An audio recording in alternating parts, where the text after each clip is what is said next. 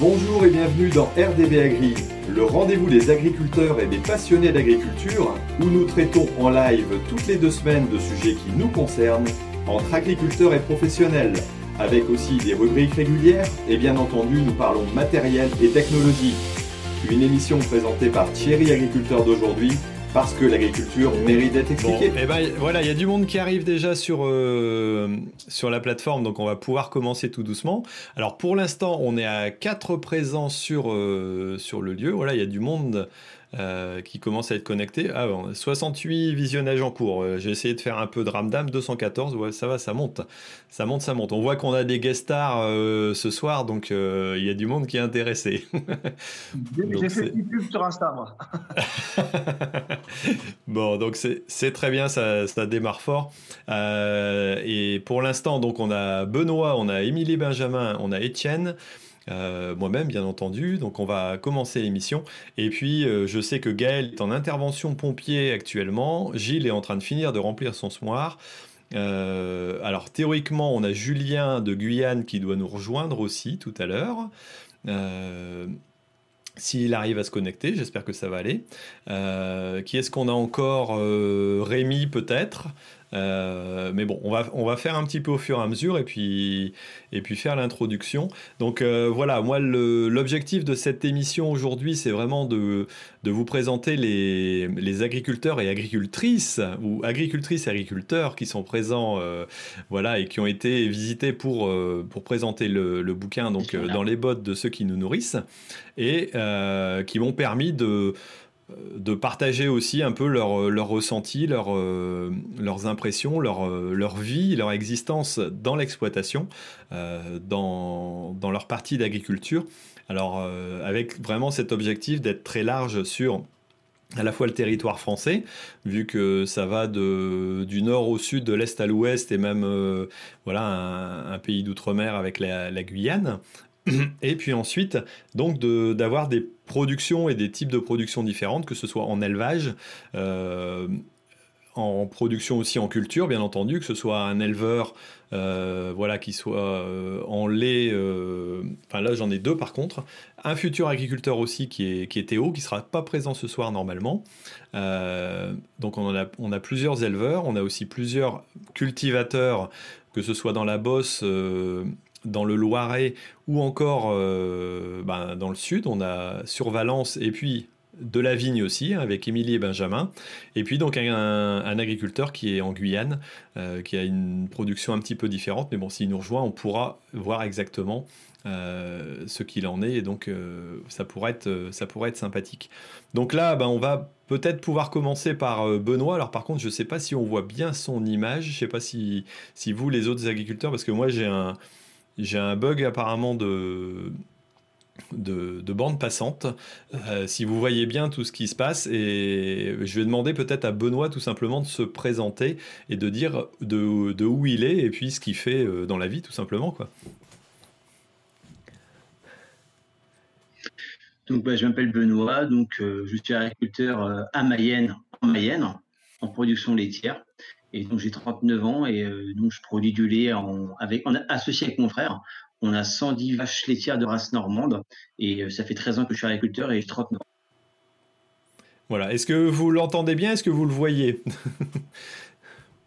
On l'entend, mais on ne le voit pas. D'accord, donc euh, je, pense. Ah, là, on a une image quand même. Donc euh, voilà, c'est le monsieur barbu. Euh, voilà, bah, vas-y, Benoît, je te, laisse continuer. Alors, moi, c'est vrai, ce que j'ai relevé chez toi au niveau de la production, c'est la, la, forte intégration donc, de la partie de la partie élevage, donc tout simplement sur, euh, sur des coopératives, parce que c'est vrai que tu es fort, euh, fort engagé en coopérative.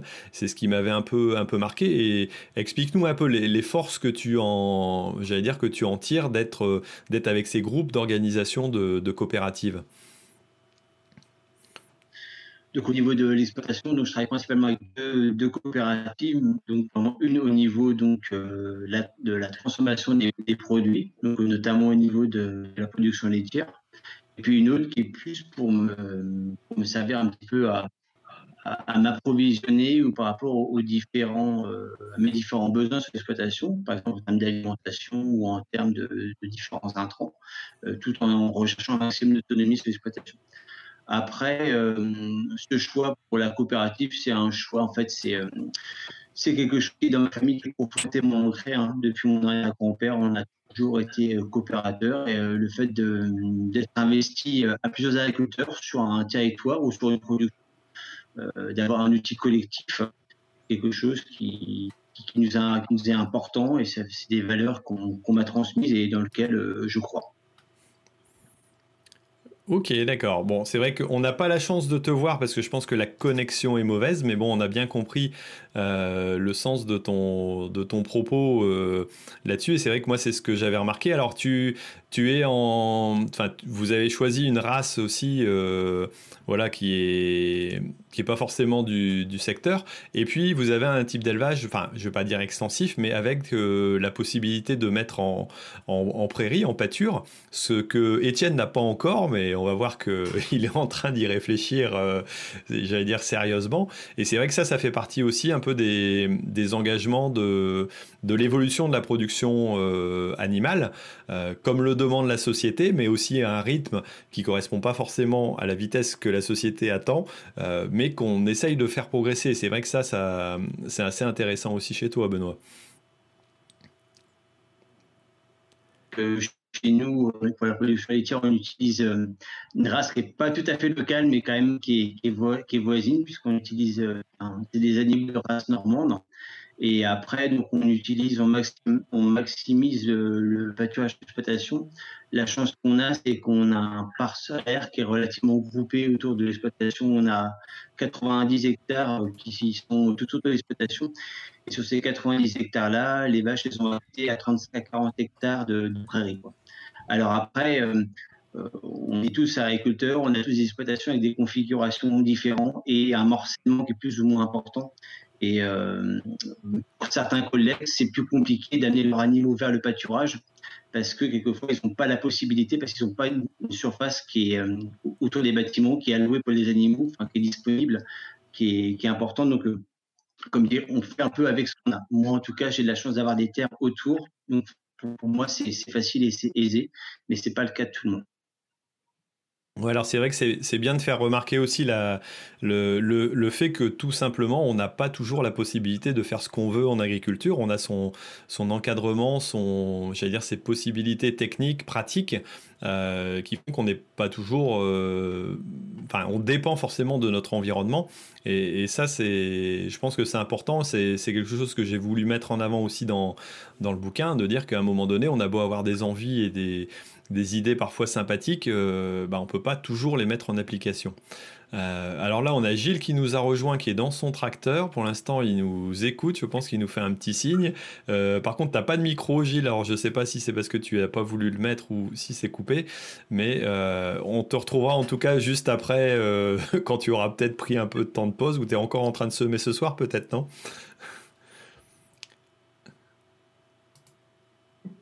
Alors, Gilles n'a pas réussi à mettre son micro. Ah. ah c'est bon. Vous m'entendez? Oui, on t'entend. De loin, mais on t'entend. Euh, oui, je suis en train de semer, donc euh, euh, j'avais pas le choix. Je vous ai rejoint comme ça. Donc j'ai mis le l'iPad dans le tracteur et je vais peut-être un peu avec vous. Ok, bah écoute, on va, on va te reprendre, euh, on va te reprendre tout à l'heure. Euh, continue, euh, continue à semer tranquillement. Et là, je vais tout simplement passer euh, la parole à nos deuxièmes. On va prendre dans l'ordre d'arrivée, euh, j'allais dire sur la plateforme, donc à Émilie et Benjamin. Euh, alors, je vais vous laisser tout simplement vous présenter aussi et puis vous situer au niveau géographique et puis nous dire ce que vous nous avez exposé un petit peu, ce que, ce que vous avez présent, enfin, ce que vous m'avez expliqué dans, dans votre activité professionnelle aussi de l'exploitation, quoi. Donc, ben, nous, on est viticulteur dans le sud de la France, à, dans l'Hérault, à Béziers, en fait, à côté. Donc, nous, on a une exploitation de 60 hectares de vignes en agriculture bio. Et en fait, on a eu l'agrément cette année, puisque pour trois ans, trois ans bio en vigne. Euh, donc, euh, quand tu es venu nous voir, Thierry, l'année dernière, on était en train de vendager. Quand tu es revenu cette année, on vendageait encore. En fait, tu viens que pendant les vendanges.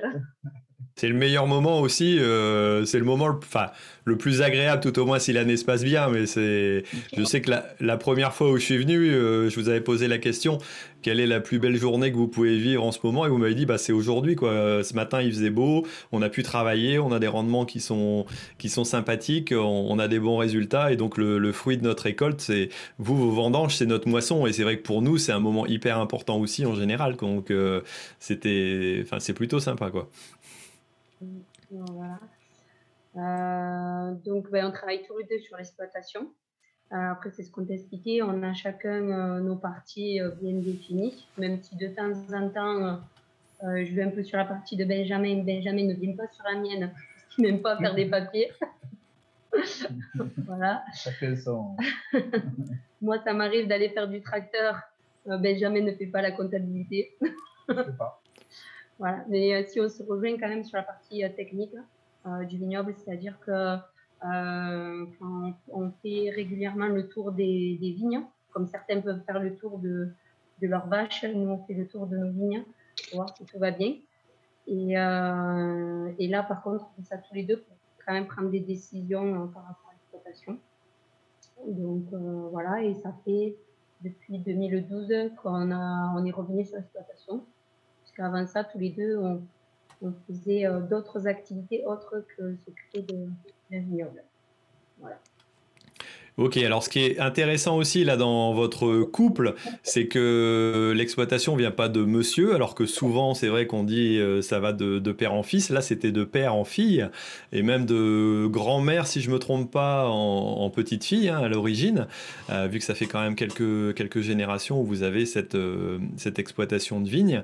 Et donc, on va dire avec Émilie, c'est pas très compliqué, hein, c'est elle qui porte la culotte parce que on sait que c'est la chef à la maison. Hein, n'en doute pas autrement. On se connaît un petit peu euh, de, en se côtoyant, ce qui n'est pas du tout péjoratif pour Benjamin parce que il sait tout. Il a, enfin, pour quelqu'un qui vient du bâtiment et si je me trompe pas, tu étais couvreur, c'est ça?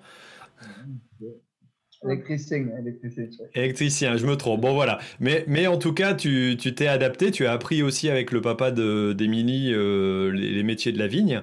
Euh, toi, c'est vrai que tu es plus dans la partie, euh, j'allais dire, fonctionnelle avec l'activité tracteur. Après, vous êtes tous les deux dans l'aspect décisionnel de, de l'exploitation. Vous avez fait un choix il, y a, il y a trois ans maintenant. vous dites, vous, ça y est, vous êtes passé en bio maintenant mais vous avez fait le choix de, convertir, ce qui n'était pas forcément évident. Vous avez fait le choix aussi à la même période de passer euh, de, comment, euh, du travail chez vous en cave euh, à une coopérative, ce qui n'était pas forcément non plus une évidence au début. C'était un choix à la fois, j'allais dire, raisonné, rationnel, mais aussi économique. À un moment donné, on ne peut pas partir dans, dans, toutes les productions et réinvestir dans du matériel. Et c'est aussi une évolution technique, quelque part, on voit qu'en vigne, c'est ce que, ce que j'ai compris, le fait d'avoir du matériel qui est aussi performant, euh, avec des, des qualités, euh, des refroidissements plus rapides, des cuves qui sont euh, en bon état et un bon fonctionnement, on a une meilleure qualité aussi de production et donc on, on, s'en sort quelque part mieux à la fin. Quoi. et c'est vrai que ce choix-là, vous avez eu les tripes de le faire parce que c'est pas forcément évident. Et je pense que maintenant vous en êtes, euh, vous en êtes content quand même, non? Qu'est-ce que, que vous en pensez? C'était pour nous, euh, ben, c'était une évidence. Il fallait euh, faire un choix, voilà, de surtout de niveau budget. Et le choix, le choix s'est posé à ce niveau-là. Donc on a préféré aller améliorer tout ce qui était partie vignoble et, au fur et à mesure, doucement, on, améliorera, on, améliorera le reste.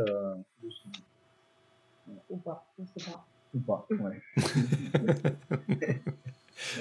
non. Mais, euh, oui, effectivement, c'est une décision économique.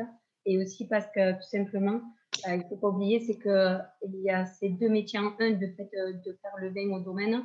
C'est faire le métier de viticulteur où tu t'occupes du vignoble. Et après, tu as partie œnologie. Et c'est deux métiers en un. Et moi, effectivement, moi, je viens du milieu agricole, donc j'étais formée formation agricole. J'avais pas été formée sur la partie œnologie, quoi. Donc, on arrivait très bien à faire du vin, on était suivi avec des œnologues. Mais je pense qu'il faut quand même avoir les compétences pour le faire comme il faut, euh, euh, tout simplement aussi, quoi. Donc voilà, il y a eu ce choix-là aussi de manque de alors là, je viens de voir un message passer qui me dit Émilie conduit aussi la machine à vendanger. Alors je t'ai, je t'ai pas vu, c'est vrai?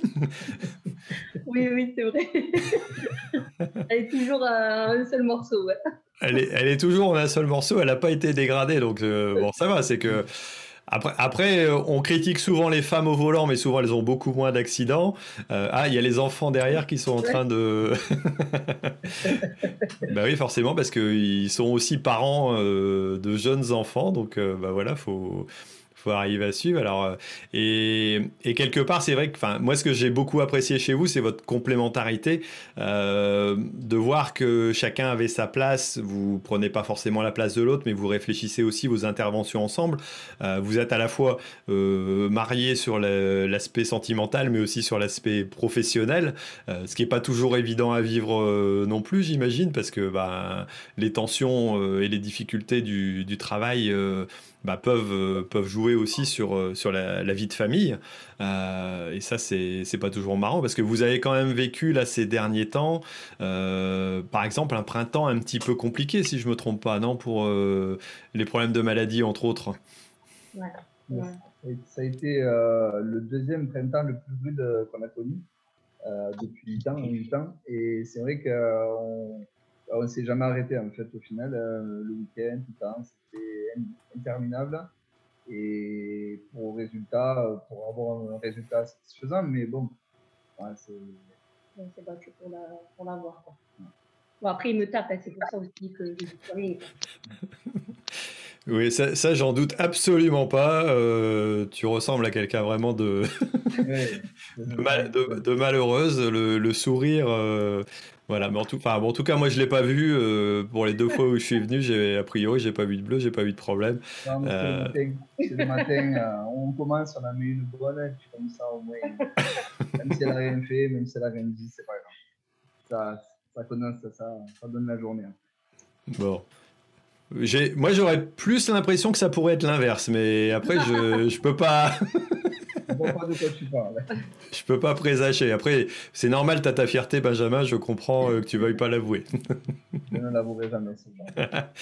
Bon, en tout cas, tout à l'heure, j'ai regardé une émission, je ne sais pas si vous regardez, il y a d'autres podcasts agricoles qui existent, euh, et il y avait les tontons farmers, et justement, il y avait une émission spécifique sur euh, les femmes en, agriculteur, en agriculture, et euh, bah, c'était plutôt intéressant, et moi, j'ai pensé vraiment à vous, parce que souvent, on disait que les femmes ont un, un rôle secondaire au niveau des décisions dans l'exploitation, parce que elles sont un peu arrivées, enfin, derrière l'homme, où elles se cachent, où elles osent pas.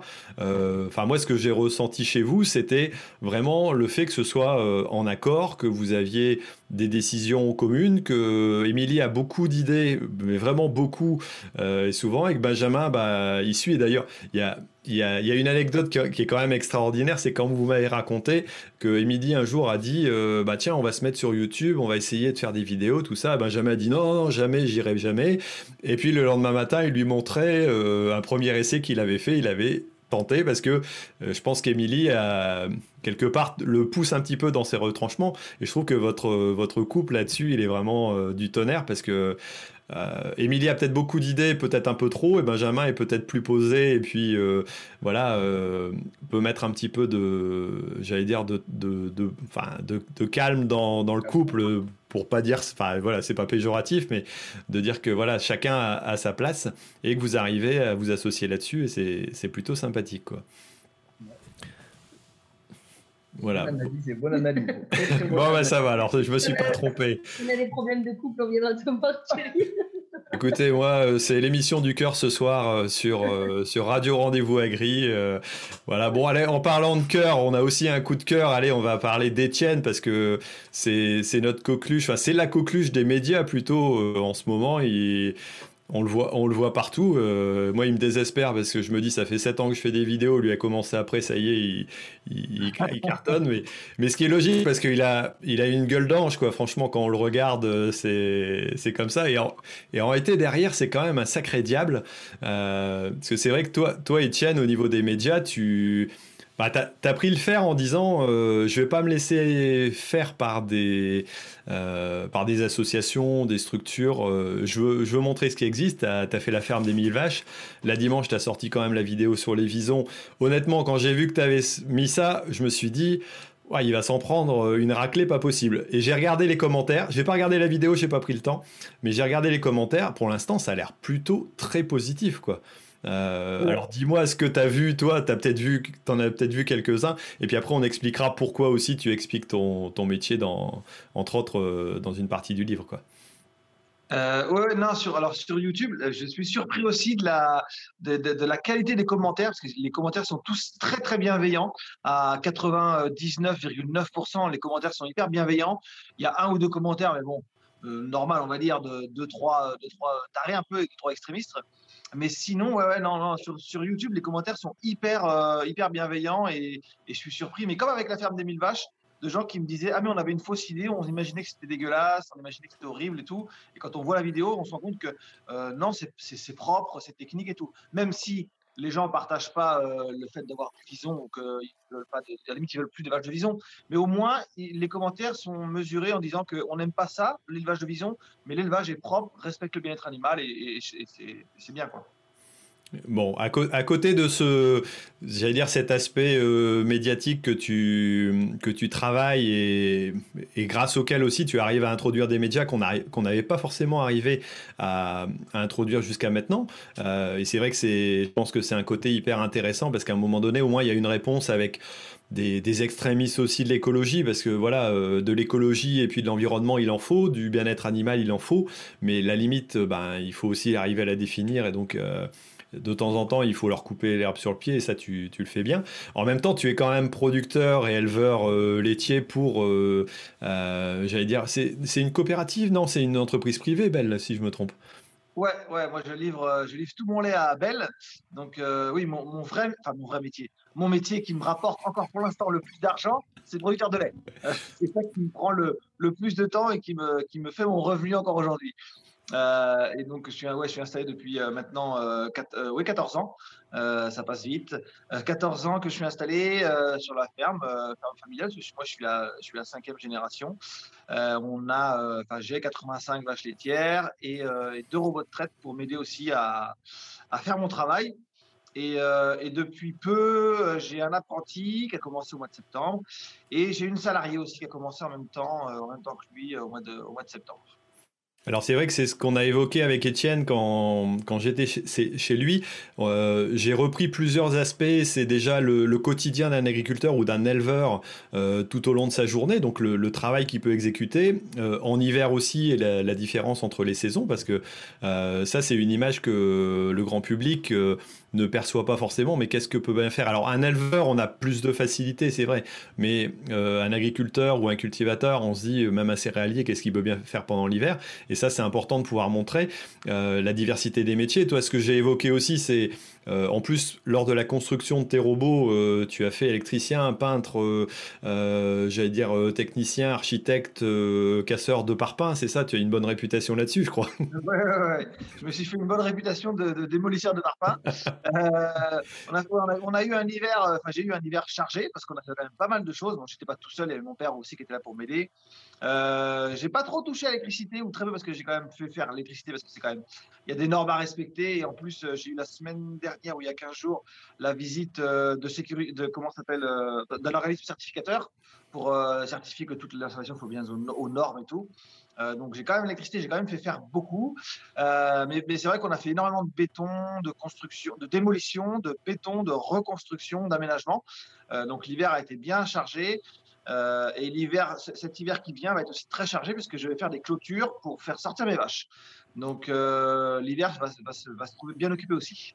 Ça y est, c'est parti. Donc euh, c'est Belle aussi qui demande, si j'ai bien compris, dans le cahier des charges, de pouvoir faire évoluer un petit peu l'élevage. Et donc tu tu t'y plies ou tu, tu l'acceptes forcément dans, dans, les possibilités. quoi il y, a deux, euh, il y a deux critères principaux dans le cahier des charges de chez Bell qui, qui sont euh, le lait non OGM, c'est-à-dire qu'on a de l'alimentation non OGM pour les vaches.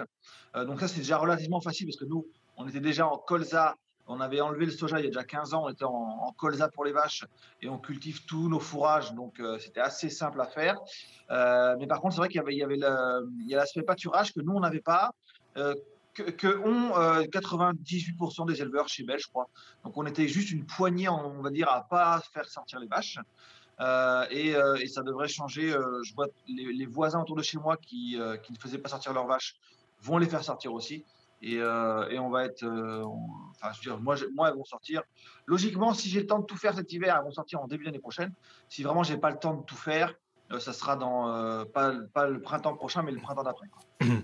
Mais, mais, ça veut dire aussi donc que tu, tu réponds aux attentes euh, sociétales, ça t'oblige aussi à réengager, réinvestir, euh, remettre sur un autre système. Alors euh, c'est à la fois une contrainte, j'allais dire, qui n'est pas forcément évidente, c'est certainement Enfin, un bien-être, euh, est-ce que les vaches sont mieux ou pas? Là, euh, on n'est pas forcément dans leur cerveau pour le savoir, mais euh, je sais pas, toi, ton avis là-dessus, c'est quoi? Mon avis, c'est que je, mon, mon avis, c'est que je réponds à une demande sociétale. Je réponds à une demande sociétale. Je, je réponds à une demande de mon client aussi, parce que mon client qui est belle veut des vaches qui sortent et il payera un peu plus cher pour des vaches qui sortent. Donc, je réponds à toutes ces demandes-là. Au niveau du bien-être, elles vont être évidemment, elles vont pas être plus malheureuses qu'avant, évidemment. Euh, est-ce qu'elles vont être mieux d'avant, mieux qu'avant? Bah, Ce sera ça la question, quoi. Hein, on verra bien. Hein. Euh, mais aujourd'hui, comme aujourd'hui tout se passe bien, je veux dire par rapport à un élevage classique avec des vaches qui sortent, les miennes ne sont pas plus malades euh, ou plus mal en point ou font moins de lait. Donc techniquement, aujourd'hui, on ne peut pas peut pas juger si elles sont malheureuses ou pas. Mais, mais on verra l'année prochaine ou dans deux ans si on voit une différence sur euh, les maladies des vaches ou sur la production de lait, quoi que ce soit. Bah, tiens, on va peut-être poser la question à Benoît, s'il si, nous entend toujours et qu'on arrive à le voir. Euh, qu'est-ce que tu en penses, toi, qu'il y a des vaches qui sortent régulièrement? Alors apparemment, on ne le voit pas. Eh ben, moi, je vous entends très bien, je, je vous vois parfaitement. bon, alors qu'est-ce que... Ouais, ouais, on t'entend. C'est peut-être un petit peu coupé, mais vas-y, euh, dis-nous un peu ce que tu en penses, quoi, de le fait de faire sortir les vaches par rapport à un élevage qui, ne l'est pas. Il euh, y, a, vraiment des avantages pour toi? Après, je suis pas là pour euh, jeter la pierre sur, euh, sur les choix ou les techniques de chacun. Euh, moi, tout ce qui est sûr, c'est que mes animaux à la maison, donc on essaye de les sortir le maximum, le maximum de temps possible. Grosso modo, elles restent en bâtiment donc du 15 novembre jusqu'au 15 février. Mais après, c'est suivant la météo. C'est vrai que quand on commence à sortir les premières journées de printemps, quand on sort les animaux bah, des mois de février-mars, quand, quand, quand, la, euh, s'est calmé et que les sols sont portants pour pouvoir sortir les animaux dans les prairies, c'est vrai qu'on voit quand même euh, des animaux qui manifestent leur voix et qui sont, heureuses d'aller pâturer. Après, euh, après ouais, je pense que c'est quelque chose qui fait partie de leur vie, c'est partie de leur cycle d'aller d'aller à l'herbe pendant, pendant la belle période et puis après d'être rentré en bâtiment pendant l'hiver. après, je pense que ouais, c'est quelque chose qui est, important pour, pour les animaux. Après, c'est vrai que Aujourd'hui, on voit quand même qu'au niveau des bâtiments d'élevage, euh, que ce soit pendant la période d'hiver, mais également aussi pour les agriculteurs qui font le choix de, les garder à un entier bâtiment, on voit quand même aujourd'hui qu'on a quand même des, bâtiments en termes de ventilation, en termes de luminosité, en termes d'hygiène, de, propreté, en termes aussi même jusqu'à des matelas euh, dans les logettes pour que les animaux soient vraiment bien, bien positionnés et bien, bien portés. Euh, c'est quasiment de la literie donc on voit quand même qu'on a, même si on a des animaux qui ne sortent pas aujourd'hui, elles ont quand même un niveau de confort et, un niveau de longévité. des animaux qui vivent bien et longtemps. Donc après, euh, c'est plus un, choix euh, au niveau d'éleveur, plus que les animaux se sentent bien ou pas bien. Ouais, c'est vrai, c'est vrai, Benoît, comme tu dis, l'évolution dans les, dans les bâtiments d'élevage, euh, on l'a pas mal. Enfin, moi, je l'ai, bien ressenti aussi quand, quand on voit l'activité qui peut y avoir sur sur un élevage, entre autres celui d'Etienne, euh, et, entre autres le système de robotique euh, qui, est, qui, est, qui est en fonction. C'est vrai que là, là Etienne, tu as, tu as beaucoup investi dans, dans de la technologie parce que tu es, tu es geek et, et quelque part ça te plaît, hein, c'est ce, que, ce que tu m'as expliqué.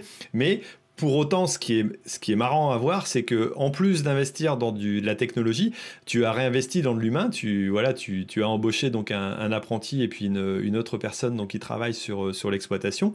Et quelque part, les deux sont pas antagonistes et ça veut pas dire que parce qu'on prend la technologie, c'est pour se débarrasser de, de l'humain quelque part. Quoi.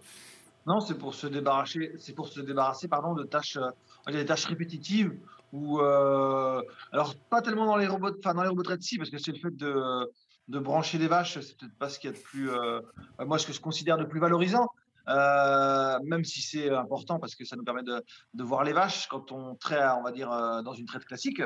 Mais le, temps que je gagne, que je vais gagner de ne pas traire les vaches de manière classique, on va dire, je le passerai plus, je passe plus de temps à regarder les vaches, à être avec pour voir leur comportement ou des choses comme ça, quoi.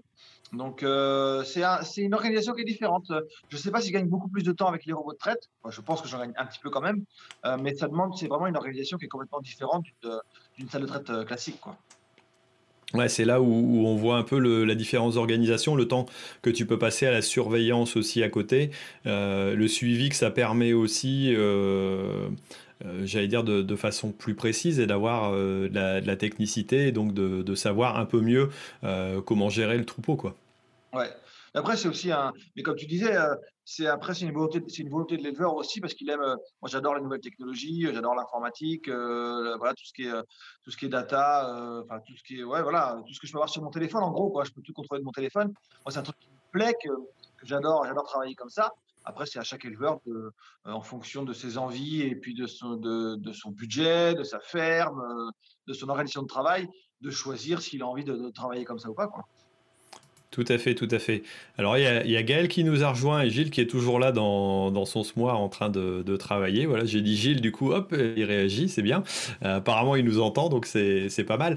Euh, c'est vrai que ce que je voulais montrer aussi, moi, dans, dans le bouquin, c'est que les exploitations agricoles, non seulement elles, elles ont euh, leurs origines, leur histoire. quand tu es éleveur laitier dans un secteur, ben, tu vas pas devenir vigneron du jour au lendemain. Donc, il y a, y a, forcément une obligation, j'allais dire, de suivre euh, une continuité plus ou moins, hein, mais euh, il y a aussi bien entendu le, climat, le, terroir qui joue, mais il y a, il y a pas mal de j'allais dire, l'aspect euh, de la personne qui va faire que l'orientation d'une exploitation, de deux exploitations voisines, vont pas forcément être les mêmes. Quoi. Toi, tu as choisi la robotisation, euh, des voisins ont peut-être choisi euh, la bio, tu, tu me l'expliquais aussi quand, quand j'étais chez toi.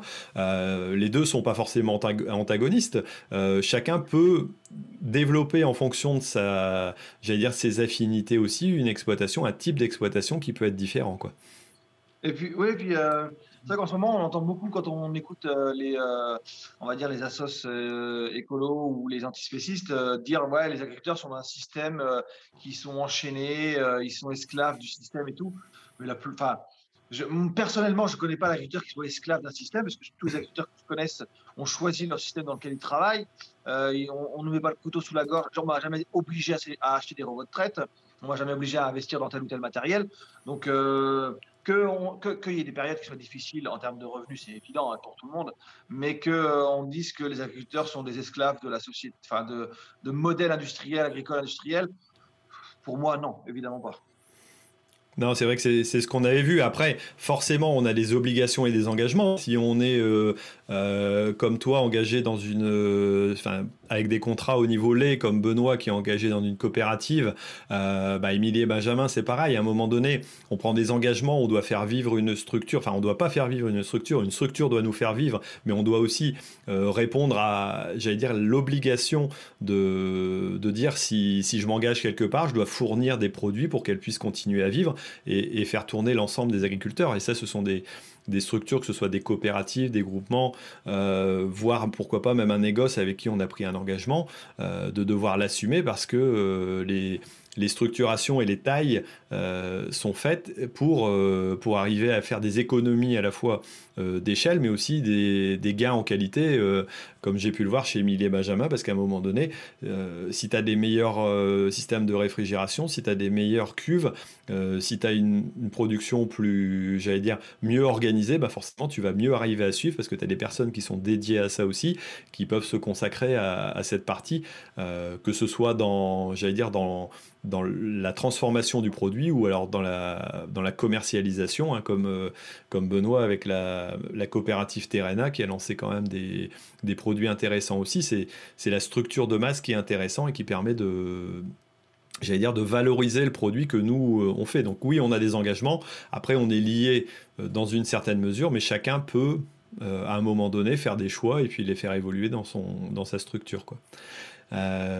Alors Gilles, est-ce que tu nous entends? Est-ce que tu peux nous parler un petit peu pendant que tu es en train de, de semer là? Si je peux vous parler, si vous m'entendez. Alors on t'entend assez mal, mais on, va essayer. On assez mal, mais on... Ouais, baisse un petit peu le son du Bluetooth là. bon, alors explique-nous déjà ce que tu es en train de faire là. Je suis en train de semer, semer du blé pour euh, du pain demain, euh, que les boulangers puissent faire du pain. D'accord. Ça, c'est un discours euh, d'agriculteur tout fait, ça, non euh? ah, on Je pense que la, plupart du blé que produit sert à faire du pain, donc c'est l'objectif. Et mon objectif, c'est justement de, de faire euh, du blé panifiable, donc euh, avoir la qualité pour pouvoir être en blé panifiable. Ok. Euh, alors, je suis venu chez toi quasiment dans les derniers parce que j'avais prévu de, de, pouvoir le faire avant, mais la Covid nous a, nous a bloqué un petit peu, même si j'avais la chance de te connaître, j'avais déjà pu te croiser précédemment depuis quelques temps, vu que on s'est connus quand même il y a, il y a un moment. Bah, ce que, ce que j'ai apprécié, moi, dans dans, ce que tu, dans ce que tu m'as dit, c'est surtout le final aussi, mais aussi l'aspect euh, relation avec les, les abeilles, euh, entre autres, que pouvaient avoir euh, les agriculteurs. Alors toi, tu es apiculteur, même si tu ne manges pas de miel, c'est ça?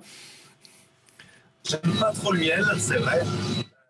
Je me suis lancé dans l'apiculture, donc parce que concrètement, j'avais besoin des abeilles pour une de mes productions, qui est l'oignon semence.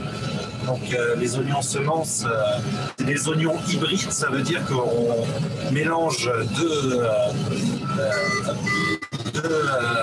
deux, variétés ensemble pour faire un hybride. Et donc c'est les abeilles qui servent à polliniser de l'un à l'autre entre, les deux, entre les deux variétés d'oignons. Donc bah, j'ai commencé à, à développer les, abeilles et maintenant j'ai une dizaine de ruches euh, qui me servent euh, bah, pour, euh, pour, mes oignons et puis bah, pour faire un petit peu de miel cette année.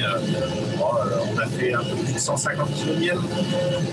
Donc c'était plutôt une bonne année cette année. Oui, cette année une très bonne année. Bon alors, est-ce que tu as des craintes l'année prochaine avec le retour des néonicotinoïdes dans les betteraves? Est-ce que tu penses que tes ruches vont disparaître? Me rappelle une des premières années quand on parlait euh, du néonicotinoïde tueur d'abeilles. Euh, j'avais euh, justement des ruches et juste à côté une parcelle d'orge qui était traitée à l'époque au chaud, sur, sur les orges. Ils étaient à 20 cm, il n'y a eu aucun souci pour les abeilles. C'est pas le problème tant qu'elles ne vont pas chercher le, le nectar de, la plante qui a reçu les nicotinoïdes, il n'y a pas de risque. Euh, moi, je vois rarement euh, butiner des abeilles sur, sur des betteraves, sur du blé, sur de l'orge, sur toutes ces cultures-là. Ok, non, mais c'est vrai que c'est ce que j'ai apprécié aussi, c'est de, comprendre un peu l'aspect différent. Et ce que, ce que j'ai vu chez toi aussi, c'est que bah, cette année a été quand même une année hyper compliquée. T'as beau avoir euh, une surface de 250 hectares, dont 230 exploités, c'est ça, le reste c'est en bois, si je me trompe pas. 50 hectares, j'exploite 150. Ouais, et, et pour autant, bah, l'année est quand même hyper compliquée. Euh, parfois, on, fait des, on se fait un cinéma en disant regarde, c'est un gros céréalier. Euh, voilà, mais les, là, on voit que la, capacité des terres, et encore, elle a été bien améliorée parce que c'est ton, grand-père qui a drainé, alors qu'à l'époque, euh, c'était plutôt soit des élevages, soit des terrains de, culture qui étaient quasiment pas exploitable. Tu as, une anecdote qui est intéressante. Alors, je me permets de la dire parce que c'est vrai qu'on n'entend pas trop ce que, ce que tu. Enfin, le son est pas trop bon, mais tu vois généralement tous, les, tous les ans quasiment arriver une, une, famille venir voir en disant Ah ben, nos grands-parents sont venus ici, ou nos parents étaient venus ici, ils ont essayé d'exploiter, ils sont restés 2, 3, 5, 7 ans, et puis ils ont abandonné parce que c'était vraiment très dur. Et, quand on parle de revenir à une agriculture sans drainage, euh, laisser des zones humides. Chez vous, concrètement, ce serait euh, abandonner les terres parce que c'est pas c'est pas exploitable sans drainage et sans irrigation en plus. On est ce qu'on appelle un peu les zones intermédiaires. On est entre les bonnes terres euh, et puis la partie élevage un peu plus au sud, dans le massif central, euh, ou un peu plus en montagne. Et euh, bah, c'est vrai que sur cette partie-là, c'est relativement compliqué parce qu'on n'a pas les potentiels. Euh, et en même temps, on n'a plus l'élevage comme il y a eu il y a quelques années. Il y a eu des choix de, passer en grande culture. Et bah, sans les potentiels, ça pose vraiment ceci. et concrètement, on a plutôt des grosses exploitations où on fait des rendements relativement faibles et euh, c'est ce qui permet à peu près de tenir. Ok, alors est-ce que tu peux me refaire le final que tu m'as fait lors de l'interview, euh, voilà, que vous découvrirez certainement dans les reportages, mais tu m'as dit l'agriculture, c'est... Est-ce que l'agriculture, c'est un problème pour toi? Je me rappelle plus du final. et que je repasse, euh, tu me repasses la vidéo. Bon, ça c'est un problème. Non, ça veut dire que c'est une solution en fait. Voilà. ce que je voulais dire, c'est qu'aujourd'hui, l'agriculture est posée comme un problème par plein d'associations écologistes, euh, comme quoi euh, on se met euh, bah, le, problème sur les abeilles, le problème sur tout un tas de choses. Alors qu'à mon avis, c'est le contraire. C'est que aujourd'hui, l'agriculture sera une solution pour demain, pour de plus en plus de carbone pour euh, trouver une solution euh, pour, la suite. il faudrait qu'on travaille un petit peu plus comme une agriculture avec des solutions pour demain plutôt que des problèmes parce que bah, on a besoin tous les jours euh, se nourrir, pour faire tout ça. et bah, il faut remettre ça en avant, je pense. Et il y en a besoin pour les agriculteurs aussi. Alors là, par contre, alors je ne sais pas dans quel champ tu es après quel précédent, mais euh, pour quelqu'un qui cultive 250 hectares, euh, tu m'as l'air d'être dans un petit champ où il y a plein de fourrières, il y a plein de pourtours. Euh, c'est ah quoi ça? Le champ, il fait 12 hectares, mais là, je suis dans les petits rayages. c'est vrai que c'est un petit peu. Que tourner. mais voilà. Il y, a des petits champs, il y a des grands champs. Hier, j'étais dans un champ de 40 hectares. Là, c'est super parce que on va beaucoup plus vite. Et là, c'est un champ euh, ben voilà, qui fait une douzaine d'hectares, ce qui est déjà très bien, hein, parce qu'il y, en a certains, euh, il y a certaines régions où les champs sont beaucoup plus petits. Ouais, bah, chez... on est entouré de haies, et ça, c'est ce qui est vraiment sympa ici dans notre région. C'est vrai quand on parlait d'agroforesterie, toi tu crois pas forcément dans le sens où tu as déjà un entourage de, de bois et de, de, haies qui est hyper important et, donc euh, parce que l'agroforesterie est intéressant pour ramener de la biodiversité. C'est vrai qu'au milieu des bois, on a déjà tout le souci des tours de, champs. Euh, bah, c'est vrai que euh, on avait vu un champ de maïs, même si on arrosait euh, les 20 premiers mètres, il n'y a pas un seul maïs parce que bah, face à un chêne, le pauvre maïs, il n'a aucune chance. Euh, des chênes dix fois plus grosse. Donc, euh, il n'a vraiment aucune chance. C'est vrai que ça, j'avais pu le voir euh, sur les bordures. Tu m'avais montré l'endroit où il y avait les chaînes et, et, on voyait bien, entre autres, quand on passait en drone, euh, les, les, découpes. Bon, écoute, Gilles, je vais te laisser continuer à semer. Tu peux rester avec nous si tu veux. Voilà. Et donc Gaël qui, qui, nous a rejoint en dernier, notre pompier de service. Ça va Gaël? Bonsoir Thierry, bonsoir tout le monde, ça va, ça va. Bon, alors qu'est-ce que tu nous as fait comme intervention là? Un feu d'un gros tas de bois euh, chez un agriculteur, on va dire. D'accord, tu, tu, as été sauver un paysan de, de la ruine parce qu'il avait son bois qui brûlait, alors c'est ça? Bon, alors Gaël, euh, bah, explique-nous un peu, il y a peut-être des gens qui ne te connaissent pas, même si à mon avis tu es quand même pas mal connu. Euh, dis-nous où tu es, ce que tu fais, et puis euh, après on te dira un petit peu ce que tu m'as expliqué lors de mes deux passages chez toi. alors moi, je suis installé dans la Drôme, pas très loin de Valence. je travaille sur une petite structure d'une soixantaine d'hectares sur laquelle je fais de la culture légumière de plein champ, tomates, ail, oignons, je fais de la plante aromatique. Euh, et puis un petit peu de céréales. Ok, et donc, euh, toi, au niveau enfin, de tes origines, tu n'es pas euh, fils d'agriculteur, hein, c'est bien ça? Fils ou ouais. Mes parents ne sont pas du tout agriculteurs. J'ai eu la chance de pouvoir m'installer hors cadre familial en reprenant en location l'exploitation de 21 hectares d'un voisin en 2012, que j'ai développé petit à petit et que j'ai spécialisé parce que je voulais que cette exploitation soit viable pour moi.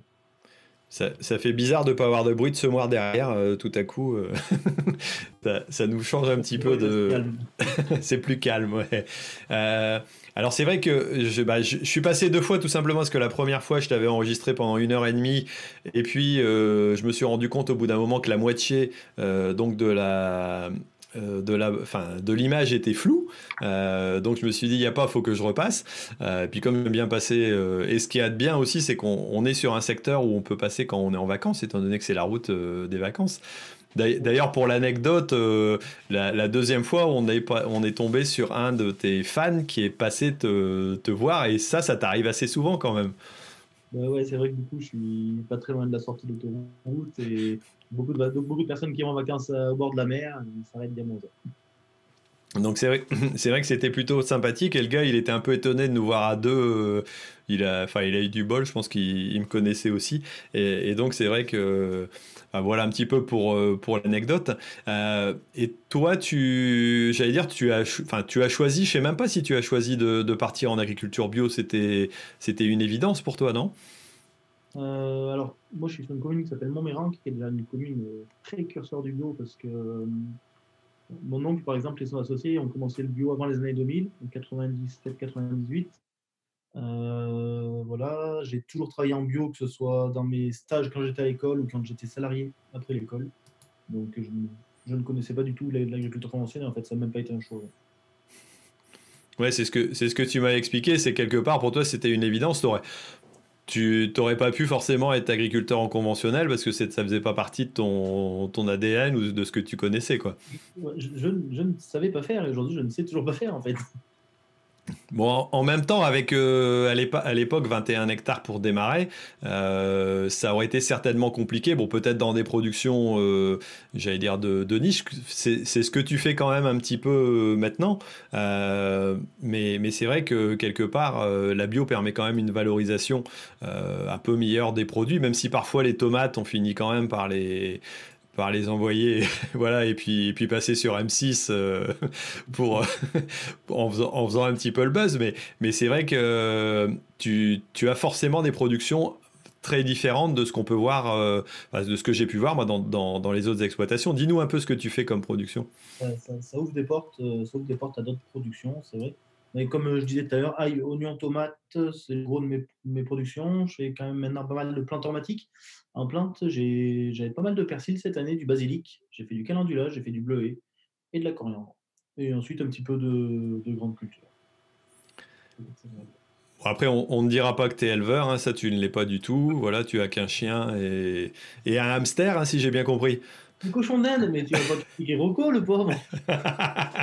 oh mince, je l'ai insulté. ouais, si t'as entendu dans sa cage. Ah ouais, bah, je sais pas, il va se retourner, peut-être qu'il va m'en vouloir euh, si jamais. Euh, tu, tu, viens avec la prochaine fois que tu viens à la maison, c'est ça? Déjà, déjà, je m'en sépare plus. à la poche. Bon. Qu'est-ce que tu dis, Émilie? Pourquoi il l'appelait Rocco?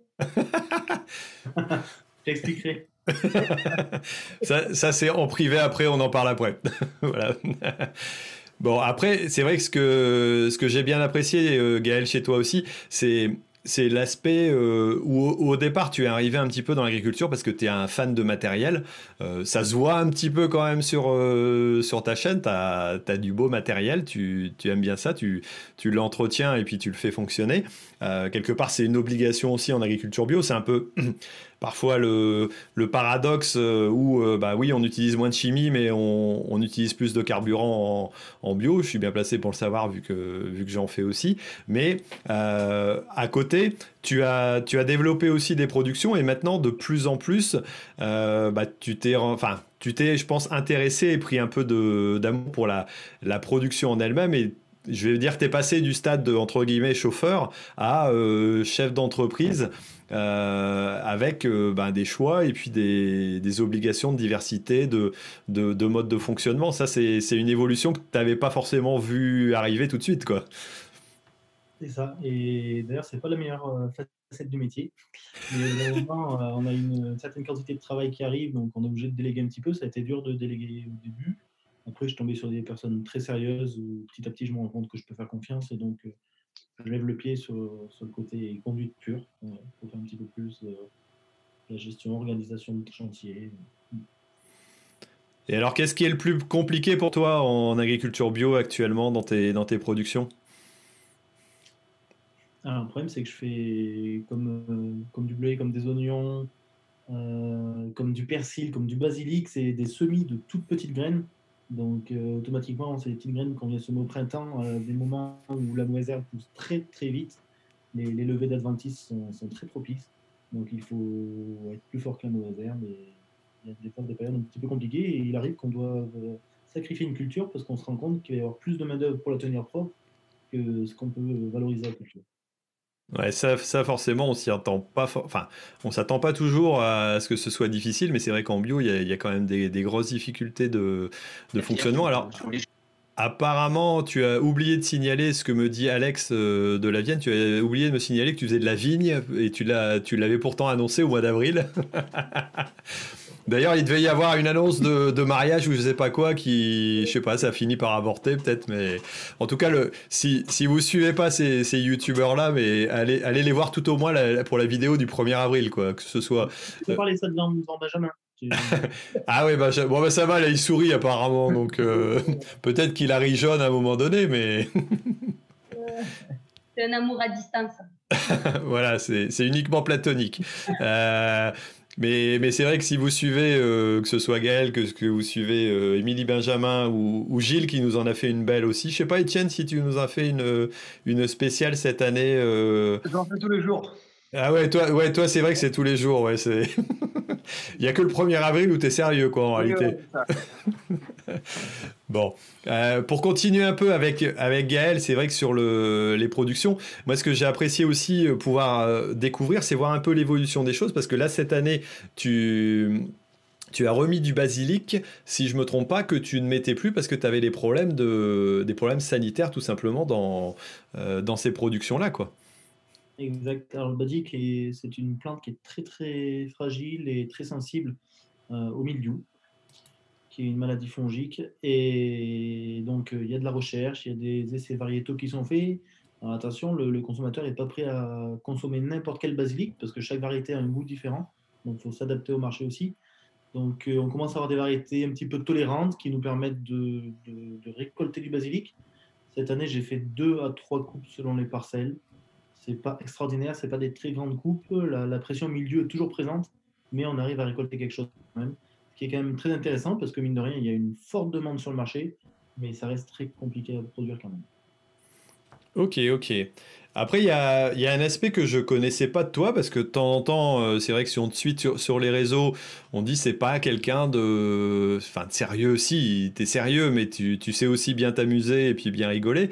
Mais tu es euh, responsable d'une coopérative. Alors ça, je sais pas si tu l'évoques souvent euh, sur les réseaux ou si tu as l'occasion d'en parler, parce que c'est pas l'aspect le plus sexy forcément du travail, quoi, de j'allais dire, de devoir euh, travailler avec d'autres et puis de, devoir composer sur des postes à responsabilité quelque part C'est vrai que j'en parle pas beaucoup. Je suis président de, donc de la coopérative euh, de planteurs emblématiques pour laquelle je travaille. Euh, donc, moi, j'étais un petit peu intéressé par la recherche de nouveaux marchés, le développement de nouvelles cultures. voilà, puis le, le, fait de faire avancer un groupe ensemble, quoi, en fait. Et c'est un petit peu neuf pour moi, parce que ça fait un an et quelques mois que je suis à la présidence de cette coopérative. Donc je ne peux pas dire que je gère entièrement le truc pour l'instant, parce que je suis un petit peu en, découverte. Je ne suis pas seul, je suis, bien épaulé. J'ai un vice-président qui est au top, et puis c'est une équipe en fait. Hein. Le président est là pour, pour dire que c'est un nom, quoi. mais en fait, on est une équipe, c'est un conseil d'administration. Ouais, c'est ce qui est intéressant dans, l'aspect coopération, c'est qu'à un moment donné, tu as beau avoir un titre euh, pour avoir été voilà, président de CUMA ou de fédération. Euh, oui, tu représentes, mais en réalité, tu représentes aussi les autres et la décision des autres, même quand parfois tu n'es pas d'accord avec tout le monde. tu, tu, dois te plier au truc et puis, euh, quelque part, c'est ce qui est intéressant. Mais c'est vrai que c'est un c'est ce que je voulais aussi mettre un peu dans le livre. Alors j'en ai pas forcément parlé sur ton cas parce que c'est vrai que comme on en a discuté après mais euh, euh, j'en ai parlé pour les coopératives en général c'est vrai que de prendre des responsabilités dans une structure alors c'est enrichissant, pas forcément économiquement, parce que c'est pas là où tu gagnes de, l'argent, mais humainement. Euh, après, au niveau des opportunités, pourquoi pas hein, C'est vrai que tu découvres d'autres milieux, tu rencontres d'autres personnes. Et, ça, je pense que pour les, jeunes qui nous écoutent, c'est important de, de voir que à son niveau, on peut tous aussi s'engager euh, dans une responsabilité de coopérative. Euh, si je reprends euh, bah, Émilie qui est là aussi, elle est aussi administratrice dans sa coopérative hein, depuis quelques temps. Et tu, et tu te fais entendre si je me trompe pas. Hein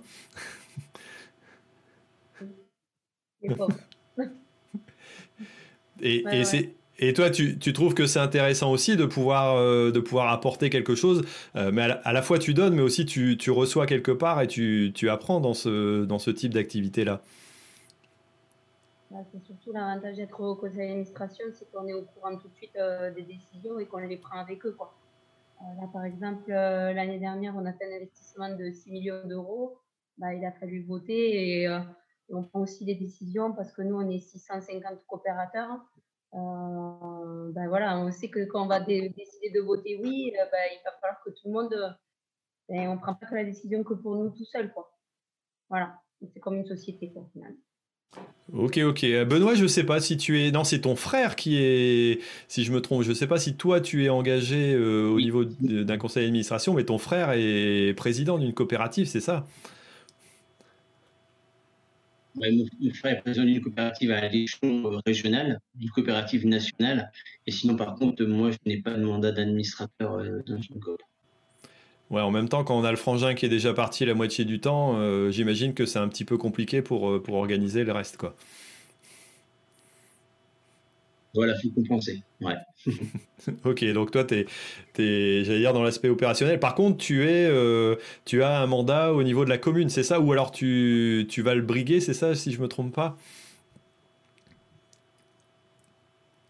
Eh ben, je suis élu, donc je suis conseiller municipal donc, au niveau de la ville de Mayenne. Ouais depuis euh, juin dernier. Ok, ça c'est vrai que c'était un point intéressant. C'est quelque chose que je dis. Mhm. Non mais vas-y, je te laisse finir, pardon. non, vas-y, vas-y, euh, vas-y, dis-moi le point intéressant, vas-y. Non, mais c'est vrai que ce que j'avais trouvé intéressant, c'est le fait aussi que tu m'avais expliqué que l'engagement euh, au niveau d'une commune, au niveau d'une municipalité ou euh, d'une communauté de communes euh, est important aussi pour les agriculteurs de, de dire il faut qu'on soit présent dans ces institutions-là, parce que si on n'y est pas, forcément, on ne pense pas à nous et, et, donc on va, on va être écarté quelque part. C'était un des aspects aussi qui m'avait plu dans, dans ton intervention quand j'avais pu t'interviewer. et c'est vrai que ça, c'était plutôt intéressant toi, tu, je pense que tu as un avis assez, assez véridique là-dessus, quoi. Tout à fait, ouais. C'est-à-dire que sur agriculteur, on est une composante à part entière de que ce soit une ville ou un village, et tout c'est important qu'on soit représenté, qu'on représente également aussi l'ensemble de, de, notre corporation. également aussi, je pense qu'on a le fait qu'on a un métier quand même qui est assez transversal, qui demande quand même pas mal de compétences, qui touche aussi pas mal de domaines. Euh, pas mal d'autres corporations aussi. Hein. Donc c'est vrai qu'on est quand même euh, un maillon qui, euh, qui, qui, touche beaucoup de, plus ou moins indirectement ou directement l'ensemble du territoire. Bah, c'est quand même bien. On, eh ben, partie intégrante du paysage et puis qu'on soit là pour exprimer et puis apporter un peu notre vision et notre sensibilité. Ok, ok. Euh, bah merci pour, pour, Alors, je vais, je vais proposer à ceux qui nous suivent, euh, donc sur YouTube ou éventuellement aussi, pourquoi pas, euh, les spectateurs, vu qu'on en a quelques-uns sur la plateforme, de, poser leurs questions. Alors, N'hésitez pas, allez-y, euh, posez les questions que vous avez, alors que ce soit sur le bouquin ou sur les interventions que vous avez pu voir ou sur nos, guest stars qui, qui, sont présentes. Alors je rappellerai que Gilles, lui aussi, est engagé dans une coopérative, vu qu'il est vice-président de Sakuma, c'est ça, Non, je suis trésorier de l'Acuma. Mais... Trésorier, ah ouais, toi, toi c'est vrai que tu es spécialisé dans les comptes. trésorier de l'Acuma et je suis aussi, j'ai aussi un mandat au CERF France. Donc... Ah, Gilles, ça a coupé, mais je sais que tu as un mandat au Serfance et euh, tu es entre autres avec euh, Rémi Dumery, donc, euh, qui est vice-président, si je ne me trompe pas, mais tu te retrouves dans le même conseil d'administration que Rem Dum qui fait aussi partie des agriculteurs, alors qui ne s'est pas connecté aujourd'hui, pourtant il m'avait dit OK, mais je ne sais pas. La dernière fois, c'est pareil, il a eu un problème de connexion, donc c'est possible que ça déconne à l'heure, il était dans les arrachages de betteraves. D'accord, donc oui, forcément, on a. On t'entend très mal, Gilles, ça, coupe entre deux. Donc euh, voilà, bah, je, reprends la main. Mais voilà, euh, Rémi, qui, fait partie aussi des, des agriculteurs que j'ai pu visiter, qui lui euh, et tout simplement dans la bosse, dans la petite bosse, euh, qui a été très touchée entre autres par, euh, par les problèmes de, de virus, euh, bah, tout simplement dû au puceron virus de la jaunisse sur ses betteraves. Et ça, c'était un, une chose marquante aussi. Et ce qui est, ce qui est intéressant avec Rémi, c'est qu'il il est le plus âgé, euh, j'allais dire, du groupe, et il a une réflexion euh, qui est aussi très intéressante. Il a d'ailleurs fait un podcast il n'y a pas longtemps euh, qui sur, sur une émission qui s'appelle Ramène ta fraise, si jamais vous voulez écouter. moi, Rémi, je pourrais l'écouter pendant des heures. Il est vraiment très intéressant. Je m'oppose souvent à lui aussi quand il parle de bio, parce qu'il est plutôt dans un dans une histoire du passé. Hein. je pense qu'il a, il a son histoire et, il est moins évolutionniste à ce niveau-là. Il a un regard assez particulier. Mais bon, c'est, l'intérêt aussi parfois de se confronter les idées. Et c'est vrai que là-dessus, en général, il est un peu plus. Euh, bloqué, j'allais dire, voilà, quelque part. Mais, mais ça me rappelle un peu mon père qui, qui disait, moi, je ferai jamais de la bio, de toute façon, quoi qu'il arrive. Et puis pour finir, bah, son petit-fils, euh, je crois qu'il connaîtra peut-être que la bio si ça continue. Enfin, on verra bien. On ne sait pas si ça évoluera comme ça. Mais, mais en tout cas, voilà.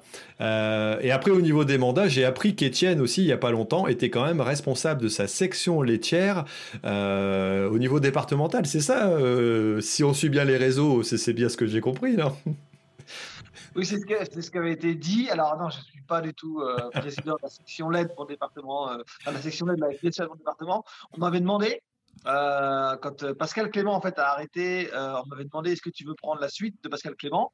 Au début, j'avais dit oui, puis après, j'ai dit non parce que j'avais vraiment pas le temps. Mes parents partaient à la retraite. C'était à l'époque, il y a 4-5 ans, mes, parents partaient à la retraite. Donc, par contre, je suis, dans le, je suis membre du bureau de la section lait à PD de la Sarthe mais je, ne suis pas euh, président de la section là et je n'ai non plus aucune responsabilité à la FNSEA. D'accord, ça c'était c'était pour clarifier les choses. C'est vrai que j'avais vu passer ce petit euh, ces, petits messages qui sont plutôt sympas parce que tout à coup tu te découvres des, fonctions alors que bon tu, n'en as pas la problématique ou l'honneur quoi tout au moins. ouais non, non mais bon, ils étaient partis à fantasmer là-dessus. C'est quelques détracteurs euh, comme j'avais mis un petit j'ai eu la chance de mettre un petit coup de taquet à Julien Bayou, euh, qui est porte-parole d'Europe Écologie Les Verts, euh, la semaine dernière sur, euh, sur France Info, la télé. il n'a pas apprécié du tout la, le tacle. Et donc, il a essayé de se défendre comme il a pu en prenant une fausse information d'un végan de L214. Donc, voilà, ils se sont mêlés les pinceaux. Et puis, c'est bien fait pour eux. Ils se sont fait, ils se sont fait avoir.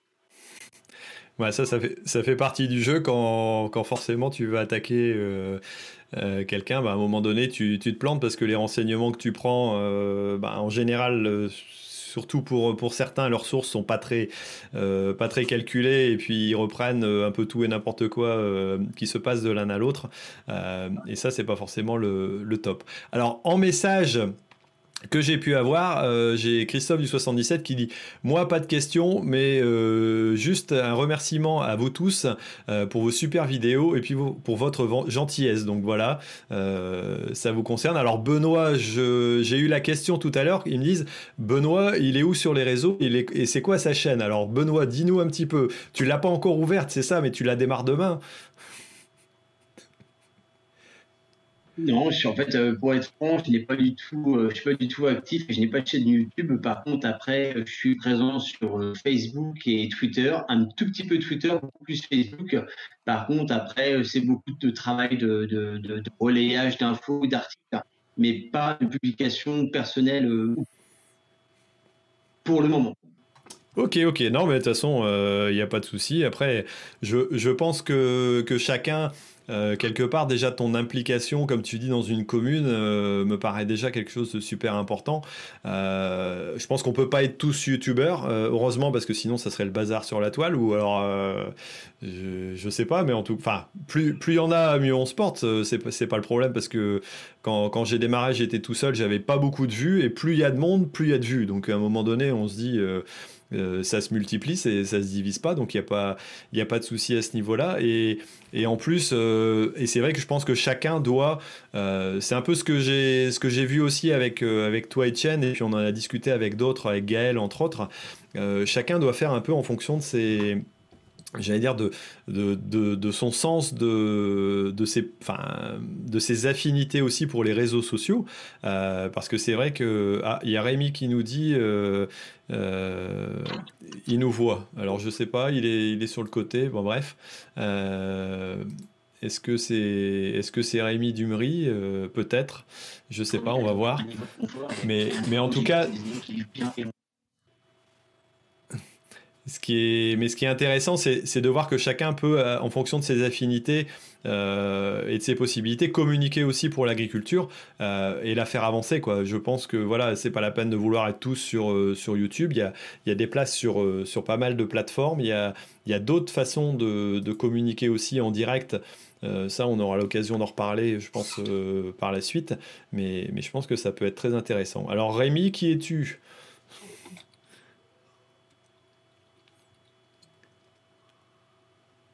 Allô Vous ah, m'entendez ou pas? Oui, on t'entend Rémi, donc ah. c'est bien toi. Je, vois, je vois Gilles qui fait des bons dans son tracteur.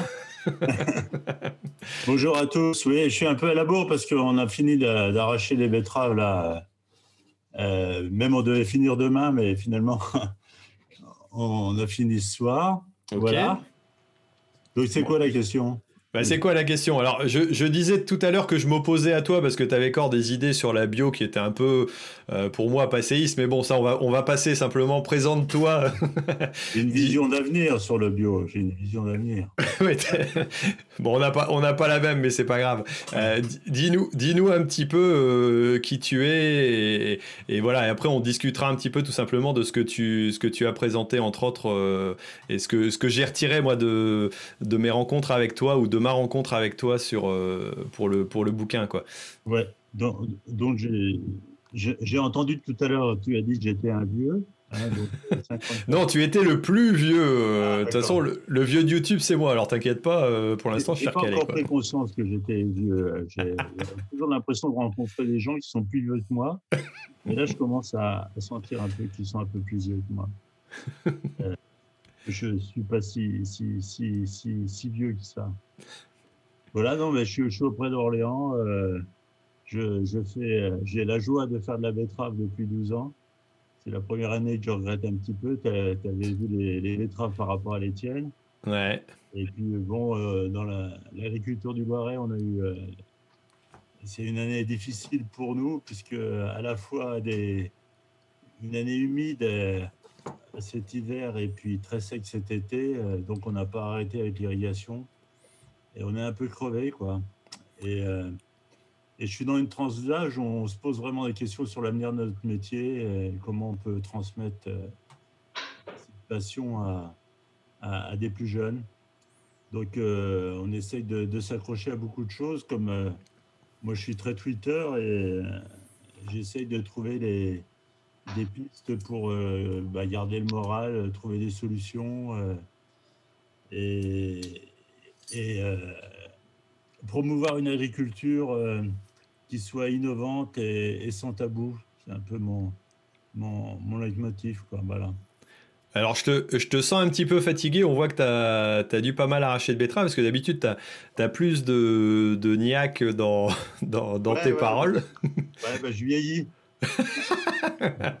voilà, ça y est, je t'ai pété le moral. J'ai l'impression que j'ai pas été gentil, donc euh, excuse-moi en tout cas. Non, non, mais c'est pas ça. Non, mais je, je sais pas ce que je veux te raconter. Euh. Ouais, t'es es arrivé, ça, ça, a coupé un peu. Non, mais c'est vrai que moi, ce que, ce que j'adore, c'est quand tu te présentes. Euh, voilà, je m'appelle euh, euh, voilà, je m'appelle Rémi, je suis, je suis cultivateur bosseron. je suis donc je cultive dans la bosse des céréales. je fais, j'utilise l'énergie du soleil pour la non le, le, soleil pour la transformer en énergie et la vendre. Qu'est-ce que c'est encore Voilà, c'est un petit peu ton, ton discours. Et pesticides, je surexploite la nappe de Beauce, que je pollue allègrement avec des nitrates. Tout ça pour faire pousser du maïs hybride que j'espère un jour OGM. Et en plus, euh, je suis euh, chasseur, euh, hétérosexuel, je mange de la viande, catholique et sans doute de droite. Ouais, c'est et, c'est sans doute de droite qui est assez marrant à la fin. On, se demande pourquoi. Donc ça, c'est une présentation que, que, que je, que j'utilise depuis, euh, alors je vais dire 25 ans, ouais, facile. Ah, moi, ça, ça fait que. Je me suis aperçu que quand on, se présentait, comme tu me le demandes de me le faire, euh, en disant bah, écoutez, je suis un, un céréalier euh, à côté d'Orléans. Alors on dit ah, vous êtes dans la Beauce, et puis après, tu es dans la boîte et tu ne peux plus rien dire. Tout ce que tu vas te dire va être rangé dans des boîtes classiques de la communication. Et la façon de se présenter comme ça, ça permettait de péter la boîte et puis, euh, et puis de parler euh, librement euh, avec les mots qui fâchent. Moi, hmm. j'utilise le mot pesticide depuis 25 ans parce que c'est le, c'est le mot que les gens comprennent. Quoi. Et on peut parler de pesticides, mais de manière positive. voilà, les ouais, j'allais dire bière, il est, il est avec des M&M's, mais non, c'est Gaël. Gaël, d'habitude, il est avec une bière, mais là, pour un coup, il est avec des M&M's. Donc, euh, ouais, Rémi, c'est vrai, c'est vrai que toi, quelque part, au niveau euh, euh, culture, j'allais dire, de discussion avec le grand public, tu as travaillé ça depuis déjà très longtemps, étant donné que tu, tu fais des pièces de théâtre. Alors, cette année, bah, bien sûr, ça a été compliqué pour pouvoir diffuser. Vous n'avez pas pu faire comme vous voulez, mais tu, vous avez trouvé avec une troupe de, de théâtre un moyen de, euh, de façon humoristique de, de, rentrer un peu les pieds dans le plat et de parler d'agriculture différemment. Quoi. Ouais, le, constat, c'est que quand on faisait des fermes ouvertes, c'était une catastrophe. Euh, d'abord, dans une ferme céréalière, il n'y a rien qui bouge. donc, euh, ça n'a aucun intérêt. et puis, souvent, c'est les mêmes personnes qui viennent tout le temps. Et ce qu'on voulait faire, c'est d'aller toucher des personnes qui ne viendraient jamais dans une ferme pour voir comment un bosseron travaille. Et donc, l'histoire, c'est d'essayer de décaler le, euh, à la fois le message, mais aussi euh, l'angle par rapport au public. Et en passant par la culture, en fait, on touche beaucoup de gens de gauche qui ne sont pas de droite. Et ça nous permet de, discuter avec des gens qu'on ne voit jamais. Quoi. Et là, mercredi soir, j'ai un, un, auteur de pièces de théâtre qui vient me voir qui veut faire une pièce de théâtre euh, sur l'agriculture. Donc, euh, on va discuter ensemble euh, de tout ça. Quelqu'un qui vient de s'installer un peu dans, dans le coin. D'accord. Donc, c'est un moyen de, de communiquer avec un, évidemment, avec un peu de second degré, mais de passer des messages assez forts. Et d'ailleurs, on l'a fait avec plusieurs agriculteurs. Bon, ça sera dans le bouquin, évidemment, parce que je t'ai raconté ça plus d'une fois. mais et on l'a fait aussi avec des agriculteurs bio, où on, était, euh, on répondait à des questions et, on voit que finalement, il n'y a pas très, beaucoup d'écart entre la vision qu'on peut avoir de, notre métier. C'est juste, euh, juste une petite différence qui, qui permet bah, d'offrir au, grand public plusieurs solutions. Ouais, tout à fait. Donc tu, tu, vas parler encore de, de culture euh, en utilisant la culture, quoi. C'est, vraiment ton, ton euh, leitmotiv. et on ajoute juste agriculture.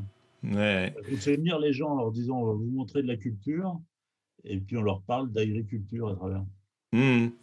Bon, de toute façon, si, on prend l'étymologie, c'est ce que j'ai relevé dans le bouquin parce que j'ai démarré un peu par, l'histoire de l'agriculture et puis l'étymologie des termes. Euh, de toute façon, on les, on les retrouve et c'est les mêmes origines. Euh, et donc il y a forcément un, fondement qu'on va retrouver. Euh, bon, je vais essayer de, voir quelques petites questions qui ont, qui ont été posées. Alors je, regarde au fur et à mesure. Euh, alors il y en a un qui dit il est où Prodil? C'est mon préféré. Bah désolé, mais il n'est pas dans le bouquin parce que j'ai pas pu voir tous les agriculteurs. Euh, voilà, il y en a, il y en a pas mal. J'aurais pu voir ouais les deux Alex. alors il y a Théo qui est pas présent ici ce soir, mais qui est aussi présent dans le bouquin parce que euh, bah, c'est un parcours aussi intéressant. Il est en phase d'installation, enfin, tout au moins, euh, il finit son apprentissage, il est salarié, et donc j'ai pu aller le découvrir euh, juste au nord du Moiret Poitevin. Euh, et donc, on a, discuté un peu d'installation. Il était déjà venu sur un rendez-vous agri avec moi pour parler un peu de son, parcours. Il a découvert, lui, l'agriculture par un stage de troisième. Donc, c'est pas, ça lui est pas venu quand il, était, quand il était tout petit, je pense, comme Gaël, qui était entouré de champs à l'époque. Lui, il a, découvert ça un peu plus tard, mais euh, il a un parcours intéressant et, c'est un, sacré bosseur. Et, donc, il fait partie des agriculteurs. Et malheureusement, j'ai pas forcément pu aller tout voir. Euh, il y, a, David aussi euh, pour une autre vigne qui aurait été intéressant où je pense j'aurais pu aller passer voir en Champagne. ça aurait pas été inintéressant d'aller d'aller le voir. D'ailleurs, Gilles a été faire un tour il y a pas si longtemps que ça, si je me trompe pas. Voilà. Euh, et c'est vrai qu'il y, a plein d'autres, euh, que ce soit des, communicants ou d'autres euh, youtubeurs que j'aurais bien voulu passer aller voir, mais bah, c'était pas forcément soit dans mon organisation, soit dans mes possibilités. Et puis chacun a son, système, donc c'est pas, pas toujours évident. Alors, qu'est-ce qu'il y en a qui me dit tu fais ton jaloux Alors je sais pas à qui il parle, voilà, c'est pas grave. une petite question sur le livre est-ce que l'on peut venir à deux lorsque l'on prend le pack livre? Ah ouais. bon, j'ai pas trop parlé du, bouquin, mais c'est vrai que la, la prévente a été mise en route euh, depuis vendredi soir. Alors il y en a à peu près 200 de, euh, de parties, donc c'est plutôt un démarrage sympathique pour une prévente. Euh, moi, je suis plutôt content. Alors, on était à combien? 197 et là, il y en a 209. Donc, il y en a encore qui ont acheté euh, ce soir. Donc, euh, bah, super, merci. Et j'ai fait, soit vous pouvez acheter le bouquin à 19,90, c'est le prix tarif normal. j'ai Agrison qui me donne un coup de main, qui va les recevoir et qui va vous les expédier gratuitement, moyennant une petite pub de leur part, bien entendu. Mais, mais ça vous permet d'éviter les frais de transport. Donc, ça, je pense que c'est sympa. Et puis j'ai donné la possibilité à ceux qui voulaient m'aider aussi à, pouvoir communiquer et diffuser. Euh, de, pouvoir le faire parce que euh, bah, le coût de diffusion, il a, voilà, j'avais fait un crowdfunding qui m'a permis de financer la, réalisation du bouquin et puis euh, un peu de déplacement, mais pas, forcément tout, mais surtout la mise en place, les des, graphiques qui sont dedans, des croquis que j'ai déjà pu montrer. Ça c'était voilà, ça c'est la le faux le faux bouquin. Attendez, je vais vous montrer sur en affichage intervenant. Donc ça c'est le faux bouquin que j'ai monté tout simplement parce que je l'ai pas encore, il n'a pas été encore imprimé. et donc dedans il y a des contenus comme des des graphiques parce que pour expliquer certaines choses qui sont un peu plus compliquées, des évolutions de prix, j'ai voulu faire faire des graphes. Donc voilà, tout ça ça a coûté un peu d'argent et donc j'ai voulu faire faire, bah là on va retrouver l'exploitation de Gilles, de Gaël, euh, et d'Étienne. Tiens, je ne le savais pas, mais vous êtes, euh, vous êtes à quatre euh, avec les différentes exploitations pour montrer la diversité de l'agriculture. Et donc, j'ai, pour la mise en pré-vente, j'ai tout simplement fait des, des, packs. Et le dernier, donc, c'est un pack à 150 euros quand même, où il y a le bouquin, la casquette, euh, et puis la possibilité de venir, le DVD, et puis la possibilité de venir euh, visiter l'exploitation. Donc il y en a qui demandent euh, s'ils peuvent venir à deux. Oui, il y a possibilité de venir à deux dans ces cas-là. Voilà, petit coup de pub entre deux. Il y en a qui me dit Ouais, Gaël ne dort pas, il est juste bourré. Ah ouais, bah, c'est Alex. Forcément. ça pouvait pas être autrement. non, je pense que Gaël il est peut-être fatigué parce qu'il a fait son intervention chez les pompiers, donc voilà. Euh, Gaël, est-ce que les fermiers peuvent prendre des stagiaires de quatrième en entreprise? Alors, je sais pas si c'est Gaël qui doit répondre, mais vas-y, si, si tu peux me répondre, Gaël. Moi, j'ai des stagiaires de temps en temps. Il n'y a pas vraiment d'âge, du moins qu'il y a une convention avec l'école. Après, ce qui est compliqué, c'est quand ils n'ont pas 16 ans, on ne peut pas leur faire faire grand-chose. C'est des demandes de dérogation et c'est pas toujours évident.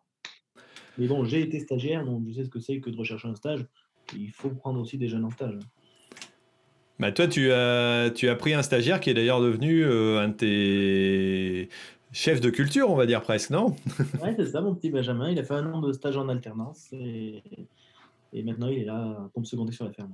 Ouais, donc c'est un parcours intéressant. Après, c'est un jeune qui est dynamique aussi, qui en veut, qui, qui bouge, parce que je pense que quand on est dans ce métier-là, il faut, il faut en vouloir aussi, mais, mais en tout cas, ça prouve que... Benjamin, viens dire bonjour, on parle de toi.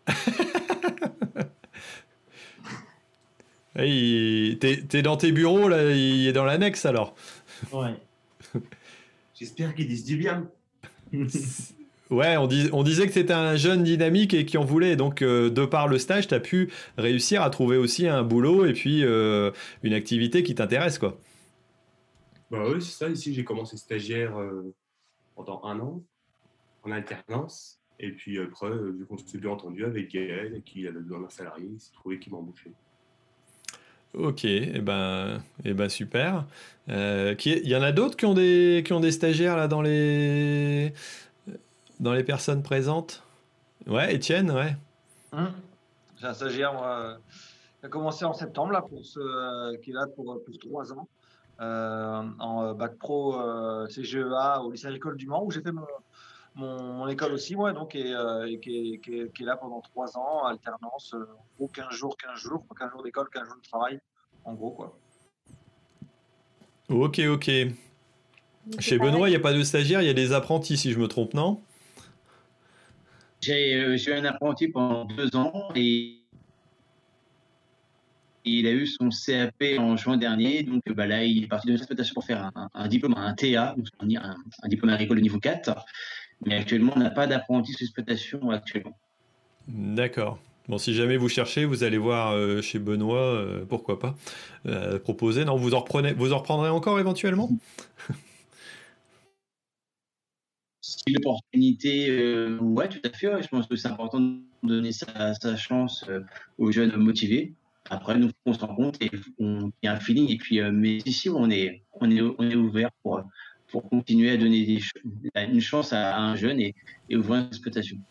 Ok, bah, de toute façon, c'est vrai que c'est une des, bonnes façons de, former, et puis pourquoi pas de, découvrir un bras droit à la suite. Donc euh, Gaël, euh, quelque part avec Benjamin, euh, peut, le prouver. Après, c'est toujours intéressant. On gagne pas à tous les coups non plus. Hein. On a parfois des, soit des désaccords parce que bah, on, s'entend pas forcément sur tout ou, des choses comme ça, mais en tout cas ça peut apporter des choses intéressantes. Qu'est-ce que tu disais Gaël A des stagiaires, c'est une chèvre. bon. Euh, alors j'ai quoi comme autre question? Comptez-vous créer une association entre agriculteurs youtubeurs pour lutter contre les clichés, etc.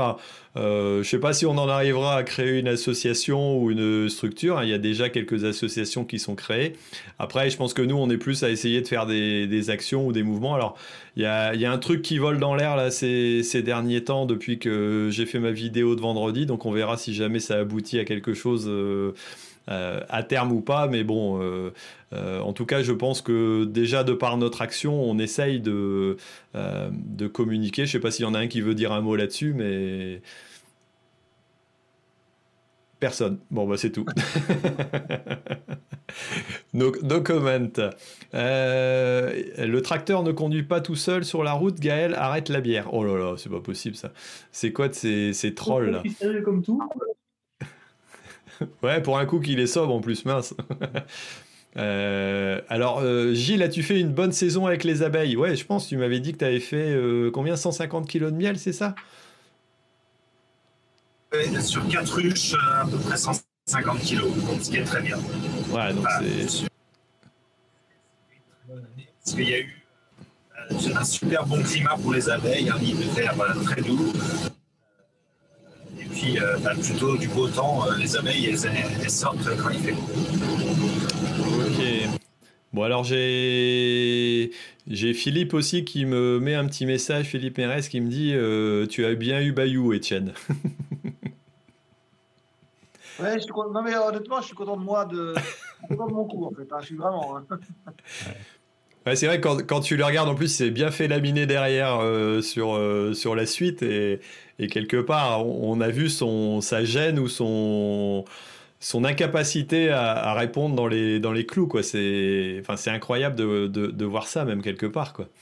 Bah, il a été, en fait, il a été tendu. Toute l'émission, il a été euh, sur la défensive et assez agressif. Et c'est ce, ce, qui est sorti de l'émission, c'est qu'il était vraiment euh, sur la défensive. Et donc, euh, moi, quand j'ai posé ma question, je m'attendais à ce qu'il me dise, mais oui, je suis très fier d'être, d'être en France ou, de, ou des efforts que fait la France, mais il faut en faire plus. Mais là, il a voulu direct attaquer sur la FNSEA, tout est horrible et tout ça. Et il s'est emmêlé les pieds dans le, dans le, tapis et puis ça l'a complètement déstabilisé en fait. Quoi. Mmh, mmh. Quelque part. Ce qui est, ce qui est bien, c'est que là, il s'est fait prendre par euh, le jeu d'habitude qu'il joue et, et ça, c'est intéressant. Quoi. Exactement. la, question était très bien parce qu'elle était bien décalée et c'est ça qui l'a complètement paumé. Il attendait une question de la FNSEA claire et nette. Et euh, comme ta question était très décalée, et il était complètement paumé. C'est super. Ouais. Mais il, aurait, il, aurait, il aurait pu répondre oui, euh, la France fait plein d'efforts et tout, mais et puis après enchaîner sur ce qu'il faudrait faire en plus. Mais même pas, quoi. Il, a, il, il, s'est tout de suite braqué, défensive, et puis ça l'a, ça l'a déstabilisé, quoi. Hmm. Comme quoi, euh, on peut être euh, quelque part presque un pro de la communication et puis se faire déstabiliser quand, quand ça arrive, quoi. Parce que c'est vrai qu'ils ont, ils ont quand même l'habitude de jouer avec les médias, donc euh, ah c'est, c'est assez dingue, quoi. Comme quoi, rien n'est perdu, il faut continuer à discuter, à expliquer ce qu'on fait, à, à les attaquer, pourquoi pas, mais dans ce cas-là, il faut avoir une belle carapace parce que Etienne, il est bien blindé, mais tout le monde n'est pas capable de supporter ce qu'il supporte. Donc, euh, à chacun de faire aussi en fonction de ses goûts et, allez-y pas, allez pas trop franchement quand même au départ parce que c'est, ça peut faire mal quand même. Hein. ça, peut être, ça peut être un peu violent des fois. tout à fait, tout à fait. Euh, alors là, j'ai Garage DM qui me dit Moi, je suis vegan, mais je mange de la viande. Alors, je ne sais pas ce que ça veut dire, mais en tout cas, euh, voilà. C'est rien, ça. Euh, hop. Euh, euh, ah ouais, Étienne, donc tu devrais jouer en équipe de France, tu sais ta clé, voilà.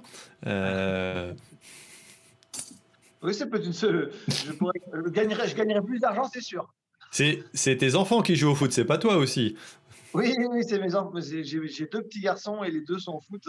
Donc je passe mes après-midi, mes mercredis après-midi à les emmener au foot et mes samedis matins aussi à les emmener au foot.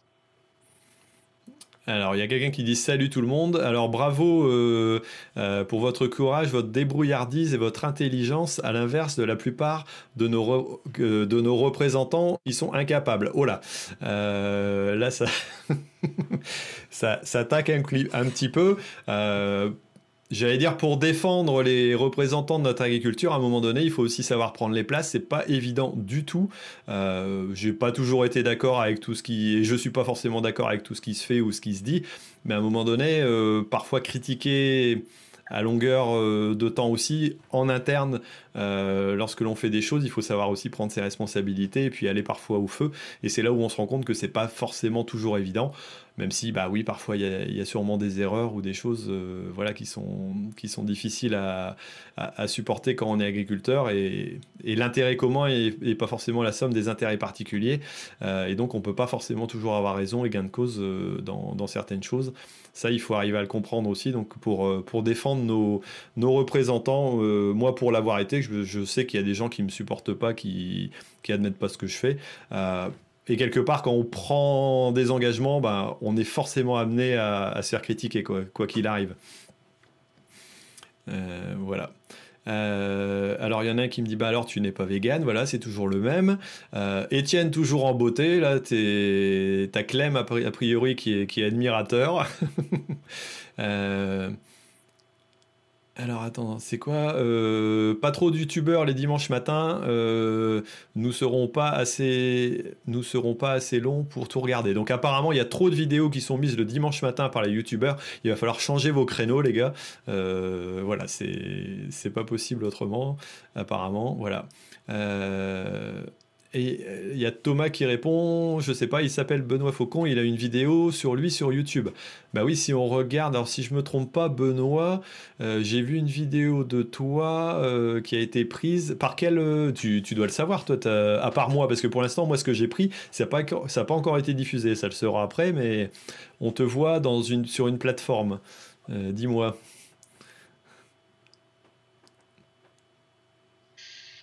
Alors, je cherche, mais euh, à première vue, j'ai pas de souvenir. Enfin, j'ai quelques vidéos de mon passé de syndicaliste quand j'étais passé juste agriculteur au niveau de mon département.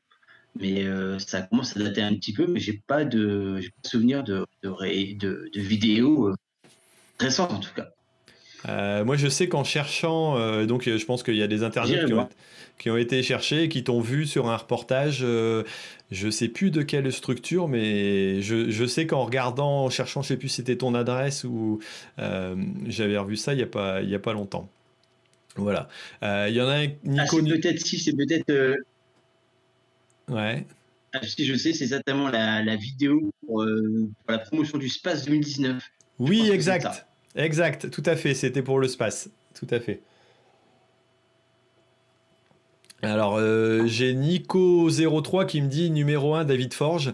Euh, bah oui, bah, David, malheureusement, j'ai pas, pas pu aller le voir. Euh, nos, nos agendas se sont pas forcément coordonnés dans l'organisation. Mais en tout cas, il fait partie des, des youtubeurs avec qui on, discute et avec qui on s'entend bien. C'est ce qui est sympa aussi. Quoi. Alors, il y en a toujours qui font des remarques sur, sur, euh, sur Gaël. Alors, je ne sais pas, je ne vais pas les dire tout le temps parce que sinon, c'est un peu compliqué. Euh, qui, alors, qui a dit incapable Les gens qui disent ça sont irrespectueux envers nos agris. Alors, je ne sais pas qui répond, mais voilà. Alors, après, il y en a un qui disait bonjour à Prodil, qui était certainement avec nous, Alex, à un moment donné. Euh, alors j'essaye de regarder les questions, mais, mais c'est un peu compliqué. Il euh, y en a qui regardent une vidéo de ZZ Top. Alors c'est Rémi qui a répondu ça. Pourquoi Rémi t'as répondu une vidéo de ZZ Top? Parce que je, je, trouve que Benoît a un petit air de ZZ Top. Bien vu. Voilà. Ah d'accord. ok. Bon, euh, Benoît, vous pourrez leur découvrir dans les, portraits qui sont dans, euh, dans le livre, entre autres. Alors ça, ce que j'ai pas, ce que j'ai pas forcément expliqué, c'est que il y a au début du bouquin et dedans, euh, bah là vous en avez deux. Il y a, y Gaël et puis il y a Julien, voilà Gaël, bah, vous connaissez, et Julien Ducas qui lui est de Guyane. J'ai eu la chance d'aller faire un tour en Guyane, donc c'était bah, il y a un an, euh, et puis de rencontrer un agriculteur aussi qui est, installé là-bas, qui avait fait ses études dans, la même école que moi d'ailleurs. et donc vous retrouvez à chaque fois dans le bouquin bah, forcément les portraits au début, et puis un QR code avec lequel vous allez pouvoir regarder sur votre smartphone les vidéos qui que, j'ai pu faire, hein, les, reportages que j'ai pu faire. Alors, une vidéo de 3 minutes qui présente, enfin 3 à 5 minutes qui présente vraiment euh, l'agriculteur en lui-même, son, son, lieu. Et puis, ce que j'ai retiré vraiment de plus intéressant sur le, allez, un quart d'heure, 20 minutes, euh, et que j'ai exploité un petit peu dans le livre. Euh, et enfin. Moi, de, de tous ceux que j'ai visités, il n'y en a pas un qui m'a déçu. Il y a, il y a Pierre aussi Loubens qui n'est pas connu sur les réseaux qui fait partie aussi de, des agriculteurs que j'ai visités. Et, chacun a un regard euh, c'est pourtant j'ai pas forcément choisi euh, l'élite de l'agriculture même si vous en faites certainement partie hein, euh, sans aucune critique. Euh, c'est de dire que que chez les agriculteurs, il y a une conscience de, de, la réalité des choses, de, du fait qu'on soit à la fois responsable enfin, de, ce qu'on fait, qu'on soit engagé euh, dans, son métier. Et, il y a toujours un regard à la fois critique sur ce qu'on fait en disant oui, de toute façon, on sait qu'on n'est pas parfait, on doit s'améliorer, mais en même temps, euh, on apporte des choses et on sait faire. Quoi. Donc, euh, ce que disait tout à l'heure Gilles sur, euh, bah voilà, on n'est pas le, le, problème, on est aussi la, la, solution. Donc, à un moment donné, ça, voilà, ça peut ça peut être euh, ça peut être une chose. Alors là, je sais pas ce qui se passe, mais il y a tout le monde qui est en train de dire Nico. Alors je sais pas ce qui se passe, euh, ce que ça veut dire. S'il y en a un qui sait. Non, ils ont décidé de troller le, le truc, non? Mmh, Ouais, ça, après, des fois, ça peut être des, euh, des ordinateurs qui viennent foutre le bazar dans les lives. D'accord. Bon, je sais pas. Après, tout à l'heure, il y avait. Euh, j'avais Augustin qui était en train de. Euh, de limiter un peu ça, donc euh, qui faisait mon modérateur. Je sais pas s'il est encore là. Et après, peut-être que quand il y en a trop, ça, ça cartonne un peu trop. Il y en a un qui me dit ça sent le Stervio dans le coin. Alors je sais pas, Stervio, on l'a pas vu, j'ai pas vu. Si, il est là, non? Il est, je sais pas s'il est dans la liste, mais voilà, en tout cas, je sais qu'il nous regarde de temps en temps et je fais un petit coucou à Sterview. Euh, voilà, on gagne combien quand on est à son compte environ? Alors ça, c'est une bonne question de Yann Naoul. Euh, en tant qu'agriculteur, c'est quand même quelque chose d'assez compliqué d'arriver à répondre. Euh, globalement, alors moi pour, pour avoir regardé sur le, pour le bouquin, je sais qu'en moyenne sur certaines années, on est aux, enfin ça va de 1700 en moyenne, hein, je dis bien, par agriculteur à 2500 euros selon les années, avec toutes les disparités qu'il peut y avoir. Ça, bien sûr, euh, avec un, c'est le système, donc forcément avant impôt. Euh, sachant qu'en moyenne, les agriculteurs travaillent 57 heures. Euh, globalement, voilà, c'est ce qui est calculé par l'INSEE par semaine et aussi que environ un tiers des agriculteurs sont en dessous du seuil de pauvreté. Euh, ou sont au RSA. Donc euh, il y, a, des disparités. Et après, quand on parle de 1700 euh, euros par mois lorsqu'on est agriculteur installé depuis des années et qu'on a investi aussi pas mal et pris pas mal de risques, c'est vrai que c'est pas forcément des sommes qui sont, énormes. Et la, la grosse difficulté, c'est aussi la fluctuation. Quoi. À un moment donné, euh, parfois on peut gagner euh, plus, parfois on peut gagner beaucoup moins aussi. Et cette instabilité, c'est ce qui est, compliqué. Après, je sais pas s'il y en a un qui veut prendre la parole sur ce sujet euh, qui est compliqué, mais j'imagine qu'il y en a pas un qui gagne la même chose et on sait pas forcément ce que, l'autre gagne. C'est pas forcément le, le, souci, mais c'est vrai que euh, c'est pas toujours facile aussi de s'engager. J'imagine que Gaël, tu as eu des bonnes années aussi, et puis parfois des années plus compliquées en bio aussi avec des risques importants que j'allais dire, c'est compliqué parce qu'il y a encore une très bonne année, deux très bonnes années, et puis d'un coup, se prendre un carton, ça fait yo-yo, c'est très aléatoire. C'est compliqué. Niveau, niveau hmm. en fait, il n'y a, a, rien d'acquis. Tant que, tant, c'est pas tant que c'est pas récolté, hein. c'est tant que c'est pas payé. Ça peut être récolté, moi ça m'est arrivé de récolter des oignons et au final de ne pas les vendre parce qu'en 15 jours ils ne se sont pas conservés chez moi et c'était foutu. C'est comme ça parfois qu'on en arrive à faire des, des 1000 km pour aller vendre des oignons, alors c'est ça? Ouais, c'est ça. ok, bah alors j'ai Clément qui dit à propos de Gaël, très bon youtubeur, j'adore ses vidéos simples et explicatives. Voilà, un petit commentaire. Et toi, et toi Etienne, en élevage aussi, c'est compliqué parfois d'avoir des fluctuations de prix euh, du lait ou peut-être que dans ton système c'est un peu moins fluctuant avec Belle? Oh, ouais, nous maintenant, ça fait maintenant euh, trois ans qu'on a en fait on a un prix à l'année qui a été fixé à l'année.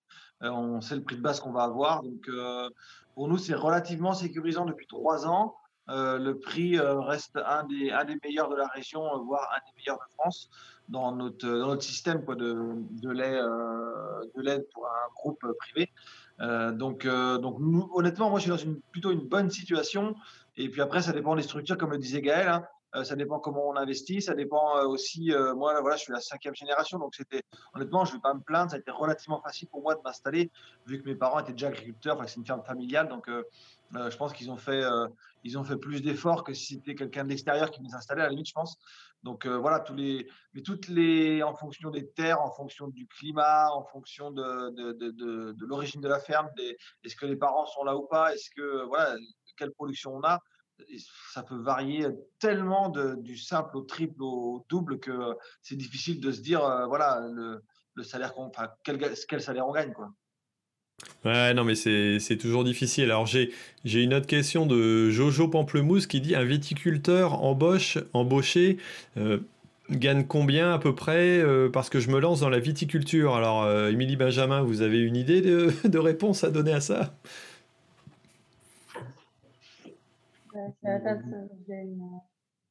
En tant que salarié. Ça dépend, euh, ça dépend ce qu'il fait, ça dépend. Ça, ça dépend si tu es tractoriste, euh, si tu fais que de la partie manuelle, bah, c'est pas la même chose. Si tu débutes, ça dépend, ça, dépend hein, ça peut varier de 1200 euros à 35 heures. Ça dépend du nombre d'heures aussi qu'ils font.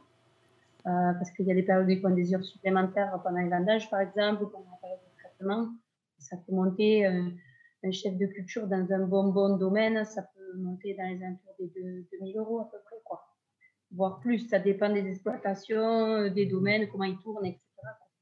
Donc, nous, c'est pareil. Au final, euh, tu parlais du salaire tout à l'heure, Thierry, nous, ça dépend des années aussi, ça dépend des fluctuations du prix du vin, euh, parce que c'est jamais trop pareil. Il y a des années où ça monte, d'autres ça baisse. Donc euh, voilà, après, c'est vrai qu'un salarié, normalement, un salarié viticole, bon, son salaire, il ne bouge pas. Quoi.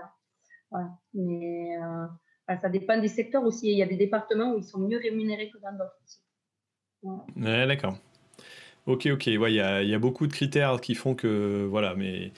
Euh, en tout cas, il y a, y a, du boulot quand même, il y a de l'embauche euh, dans, dans, ce type d'activité. Ah oui. Ah, mais nous, on est tout le temps en train de chercher. Oh, là, on a trouvé, on a trouvé un jeune super, mais euh, euh, je crois qu'on a passé six mois à chercher. Quoi. Oh, ouais, même plus que ça. À chercher vraiment quelqu'un de fiable, quoi, de, de compter dessus. Voilà, là, là, on vient d'en trouver un. Qui a un minimum, minimum d'autonomie. Ah ouais, c'est ça, quoi. C'est très, très compliqué. Le problème, c'est qu'on a du matériel qui, euh, qui, coûte très cher et on ne peut pas se permettre, que, parce que ce qui nous est arrivé cette année, hein, malheureusement, on a, on a eu quelqu'un qui n'était pas très consciencieux, qui n'avait pas de conscience professionnelle. Comme tu l'as dit tout à l'heure, on fait beaucoup d'heures de travail euh, quand on est agriculteur et à certains moments, eh ben, les jours fériés n'existent pas, les samedis, dimanches, quand il y a une pression maladie ou pendant les vendages, ben, il faut y aller.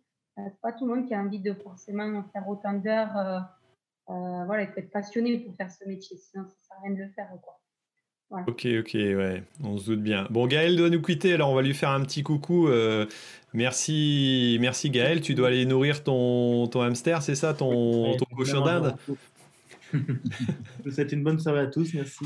Ben, merci à toi d'être venu et puis bah, au plaisir euh, à une autre occasion. Je pense qu'on aura l'occasion de, de, rediscuter devant du monde aussi. Il y, en a un qui me mettait, il va falloir refaire un deuxième live euh, pour pouvoir avoir les autres personnes. Euh, et, vu le monde qu'il y a, a priori, ça intéresse. Donc on, on, verra si on refait ça.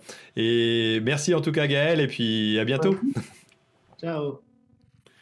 Bon, et, toi Gilles, alors euh, cette année, encore une année compliquée au niveau revenu aussi, parce que les rendements ont été plus que, limités. Quoi.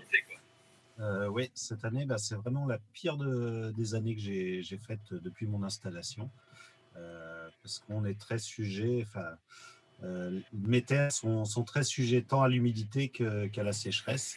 Donc bah, là, on a cumulé les deux. Euh, bon, bah, cette année, euh, oui, en termes de revenus, euh, les premières prévisions, c'est un revenu négatif. Donc, c'est-à-dire que cette année, je vais payer pour, faire à manger pour les autres. C'est quand même assez aberrant en agriculture. ça arrive. Ça arrive certaines années. Alors, il faut le voir sur plusieurs années. Heureusement, plusieurs années, c'est rentable. Ouais, est-ce que tu, tu m'expliquais C'est vrai que 2016 avait été une année assez catastrophique au niveau des, des blés en particulier.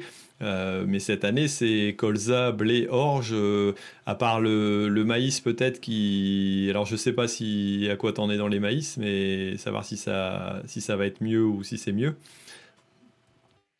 Euh, les maïs, c'était un petit peu meilleur, mais globalement, j'ai dû faire plus de maïs que, que la moyenne parce que les colza avaient levé. Euh, donc, euh, j'ai moins bien pu les arroser euh, parce que je suis limité en eau, parce que j'ai une réserve d'irrigation. Donc, une fois qu'il n'y avait plus d'eau, bah, il n'y avait plus d'eau. donc, finalement, c'est un petit peu moins bon qu'une année normale. Quoi. Globalement, ouais, il n'y a, pas une production qui a, qui a été meilleure, alors qu'en 2016, c'est vrai qu'on avait juste le blé qui était vraiment très très mauvais. Euh, par contre, il y a d'autres productions qui étaient très bonnes. Moi, j'avais fait ma meilleure année en oignons euh, cette année et qui avait euh, quasiment sauvé l'année. voilà. Ça s'était plutôt bien passé. Ok, ok, ouais, donc des années qui se suivent et qui ne se ressemblent pas. Bien sûr. Même, même, si au niveau sec, pour l'instant, ça a plutôt l'air de se, se, ressembler, on espère que ça, qu'on va finir de, par sortir de ce, cycle. Ce n'est pas, pas forcément évident. Quoi. Euh, alors, j'ai vu quelques petits messages entre deux. avec coucou de la Suisse, coucou de la Belgique. Euh, Émilie et Benjamin, est-ce que vous, vous en pensez quoi du Fent électrique Vous avez essayé un Fent électrique, euh, Émilie et Benjamin? Non? Bon, c'est une, une, question, donc peut-être qu'on vous demande si vous allez l'acheter, pourquoi pas. Je ne sais pas si ça fait partie de vos, vos plans. On est d'accord pour l'essayer. Est-ce que si jamais la maison Fend vous propose un essai à long terme pendant 5 ans, éventuellement vous êtes tenté? Non, je ne vois pas. Mais non, pourquoi, on, se forcera, mais on le prendra. Bon, et, toi, Rémi, est-ce que tu es encore là? Mais toi, en tant qu'agriculteur bosseron, cette année, ça doit être euh, magnifique, comme d'habitude. En bosse, il n'y a, jamais de soucis, c'est toujours beau, non? Non, c'est catastrophique.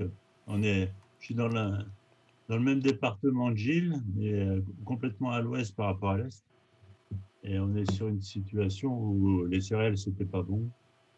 Euh, les colzas, euh, cata. moi, c'est l'une de mes pires années aussi, comme Gilles. de 2016, c'était l'avortement des grains de toutes les céréales.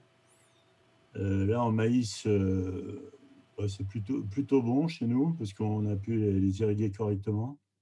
Mais toutes les autres cultures, c'est cata, sans parler des betteraves, où euh, là, on est, euh, qui, est, la culture un peu socle, beaucoup sur beaucoup d'exploitations dans ma région, où là, euh, ben, on est en dessous de la rentabilité, évidemment.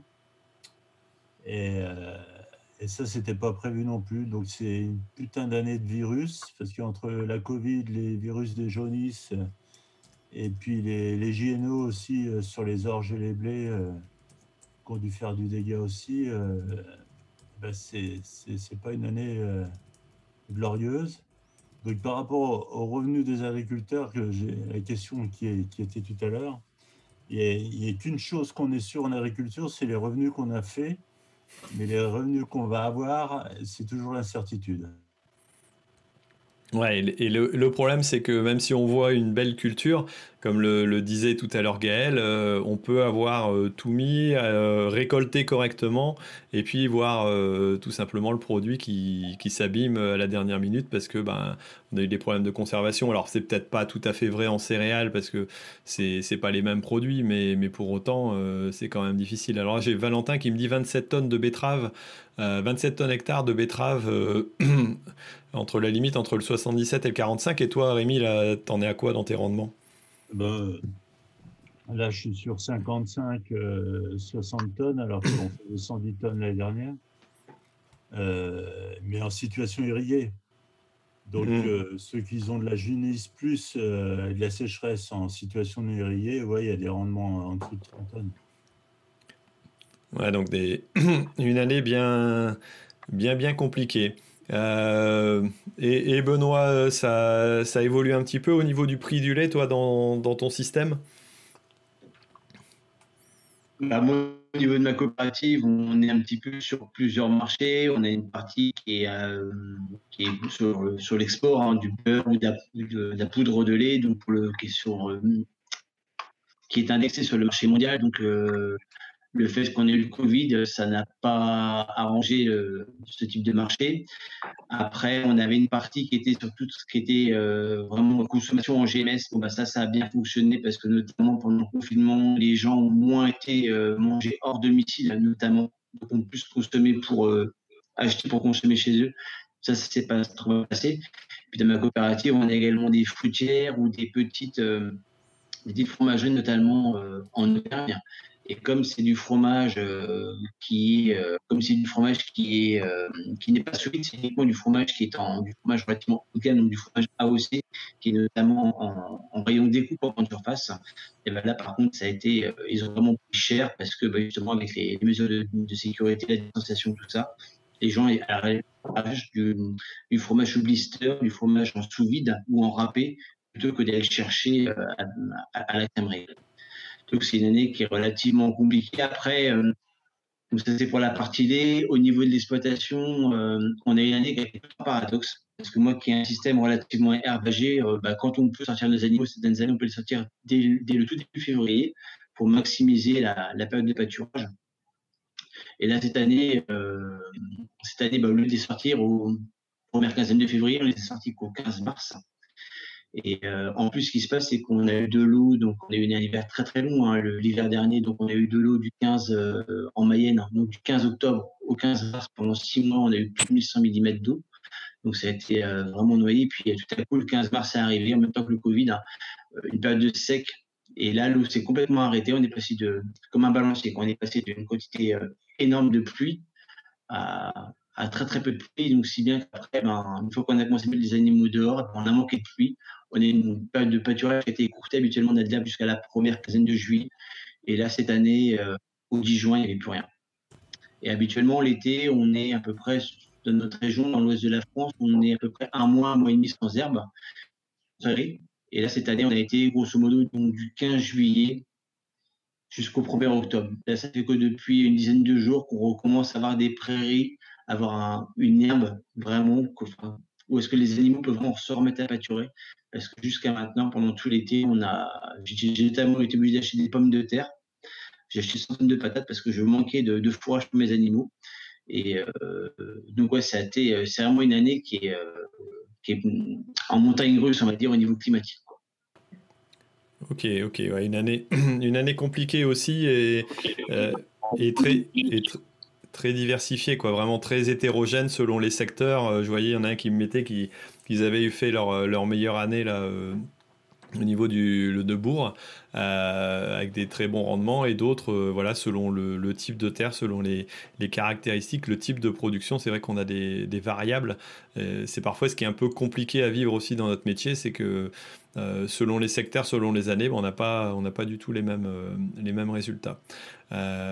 Bon, je pense qu'on va peut-être s'arrêter là-dessus parce que je vois des, visages qui se fatiguent tout doucement. Et puis, euh, bah, il n'y a pas demain, demain, il va falloir bosser. Euh, nous, on va essayer de commencer à arracher pommes de terre, même s'ils nous annoncent de la flotte. Donc, euh, on va essayer d'avancer.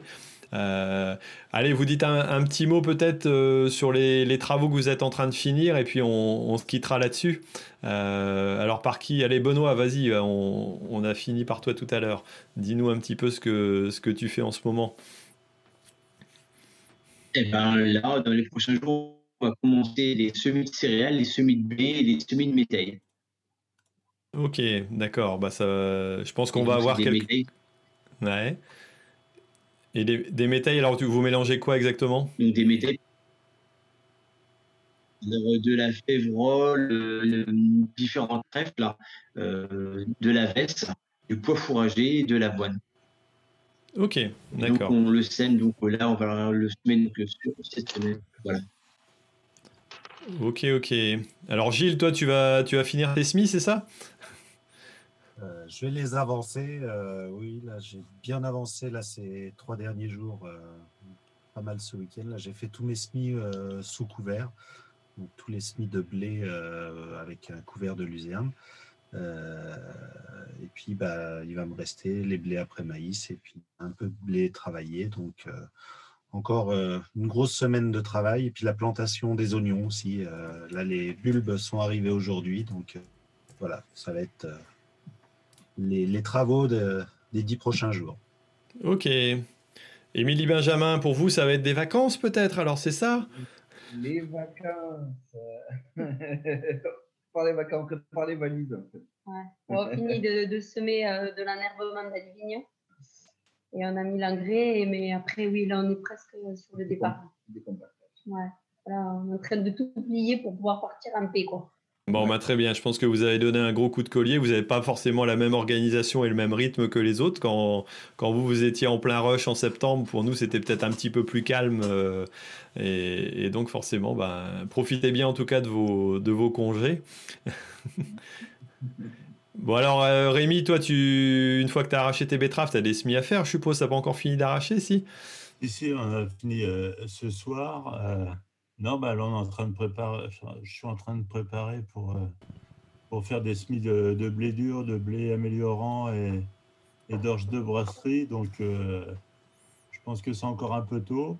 On attend encore un petit peu, puis on prépare. Là, j'ai ressorti la charrue, je suis en train de labourer des, des parcelles que je n'ai pas labourées depuis 20 ou 25 ans. Et là, je suis obligé de labourer parce qu'on on a des, des vulpins résistants et des rats où on n'arrive plus à les contrôler. Donc, euh, on ressort les, les, les vieilles méthodes. Ouais, je pense que tu vas devoir euh, bientôt passer à la bio, faire de la luzerne et puis du labour. euh, ça va être la seule solution pour toi de s'en sortir, j'ai l'impression. Ouais, je vais faire des heures de tracteur, j'adore ça. J'en doute pas. Merci Rémi. Bon, Étienne, alors à toi euh, et toi, alors euh, je suppose qu'en élevage, il n'y a rien à faire. Et là, maintenant, c'est l'hiver, vous êtes tranquille. Ouais, c'est ça, il n'y a rien à faire.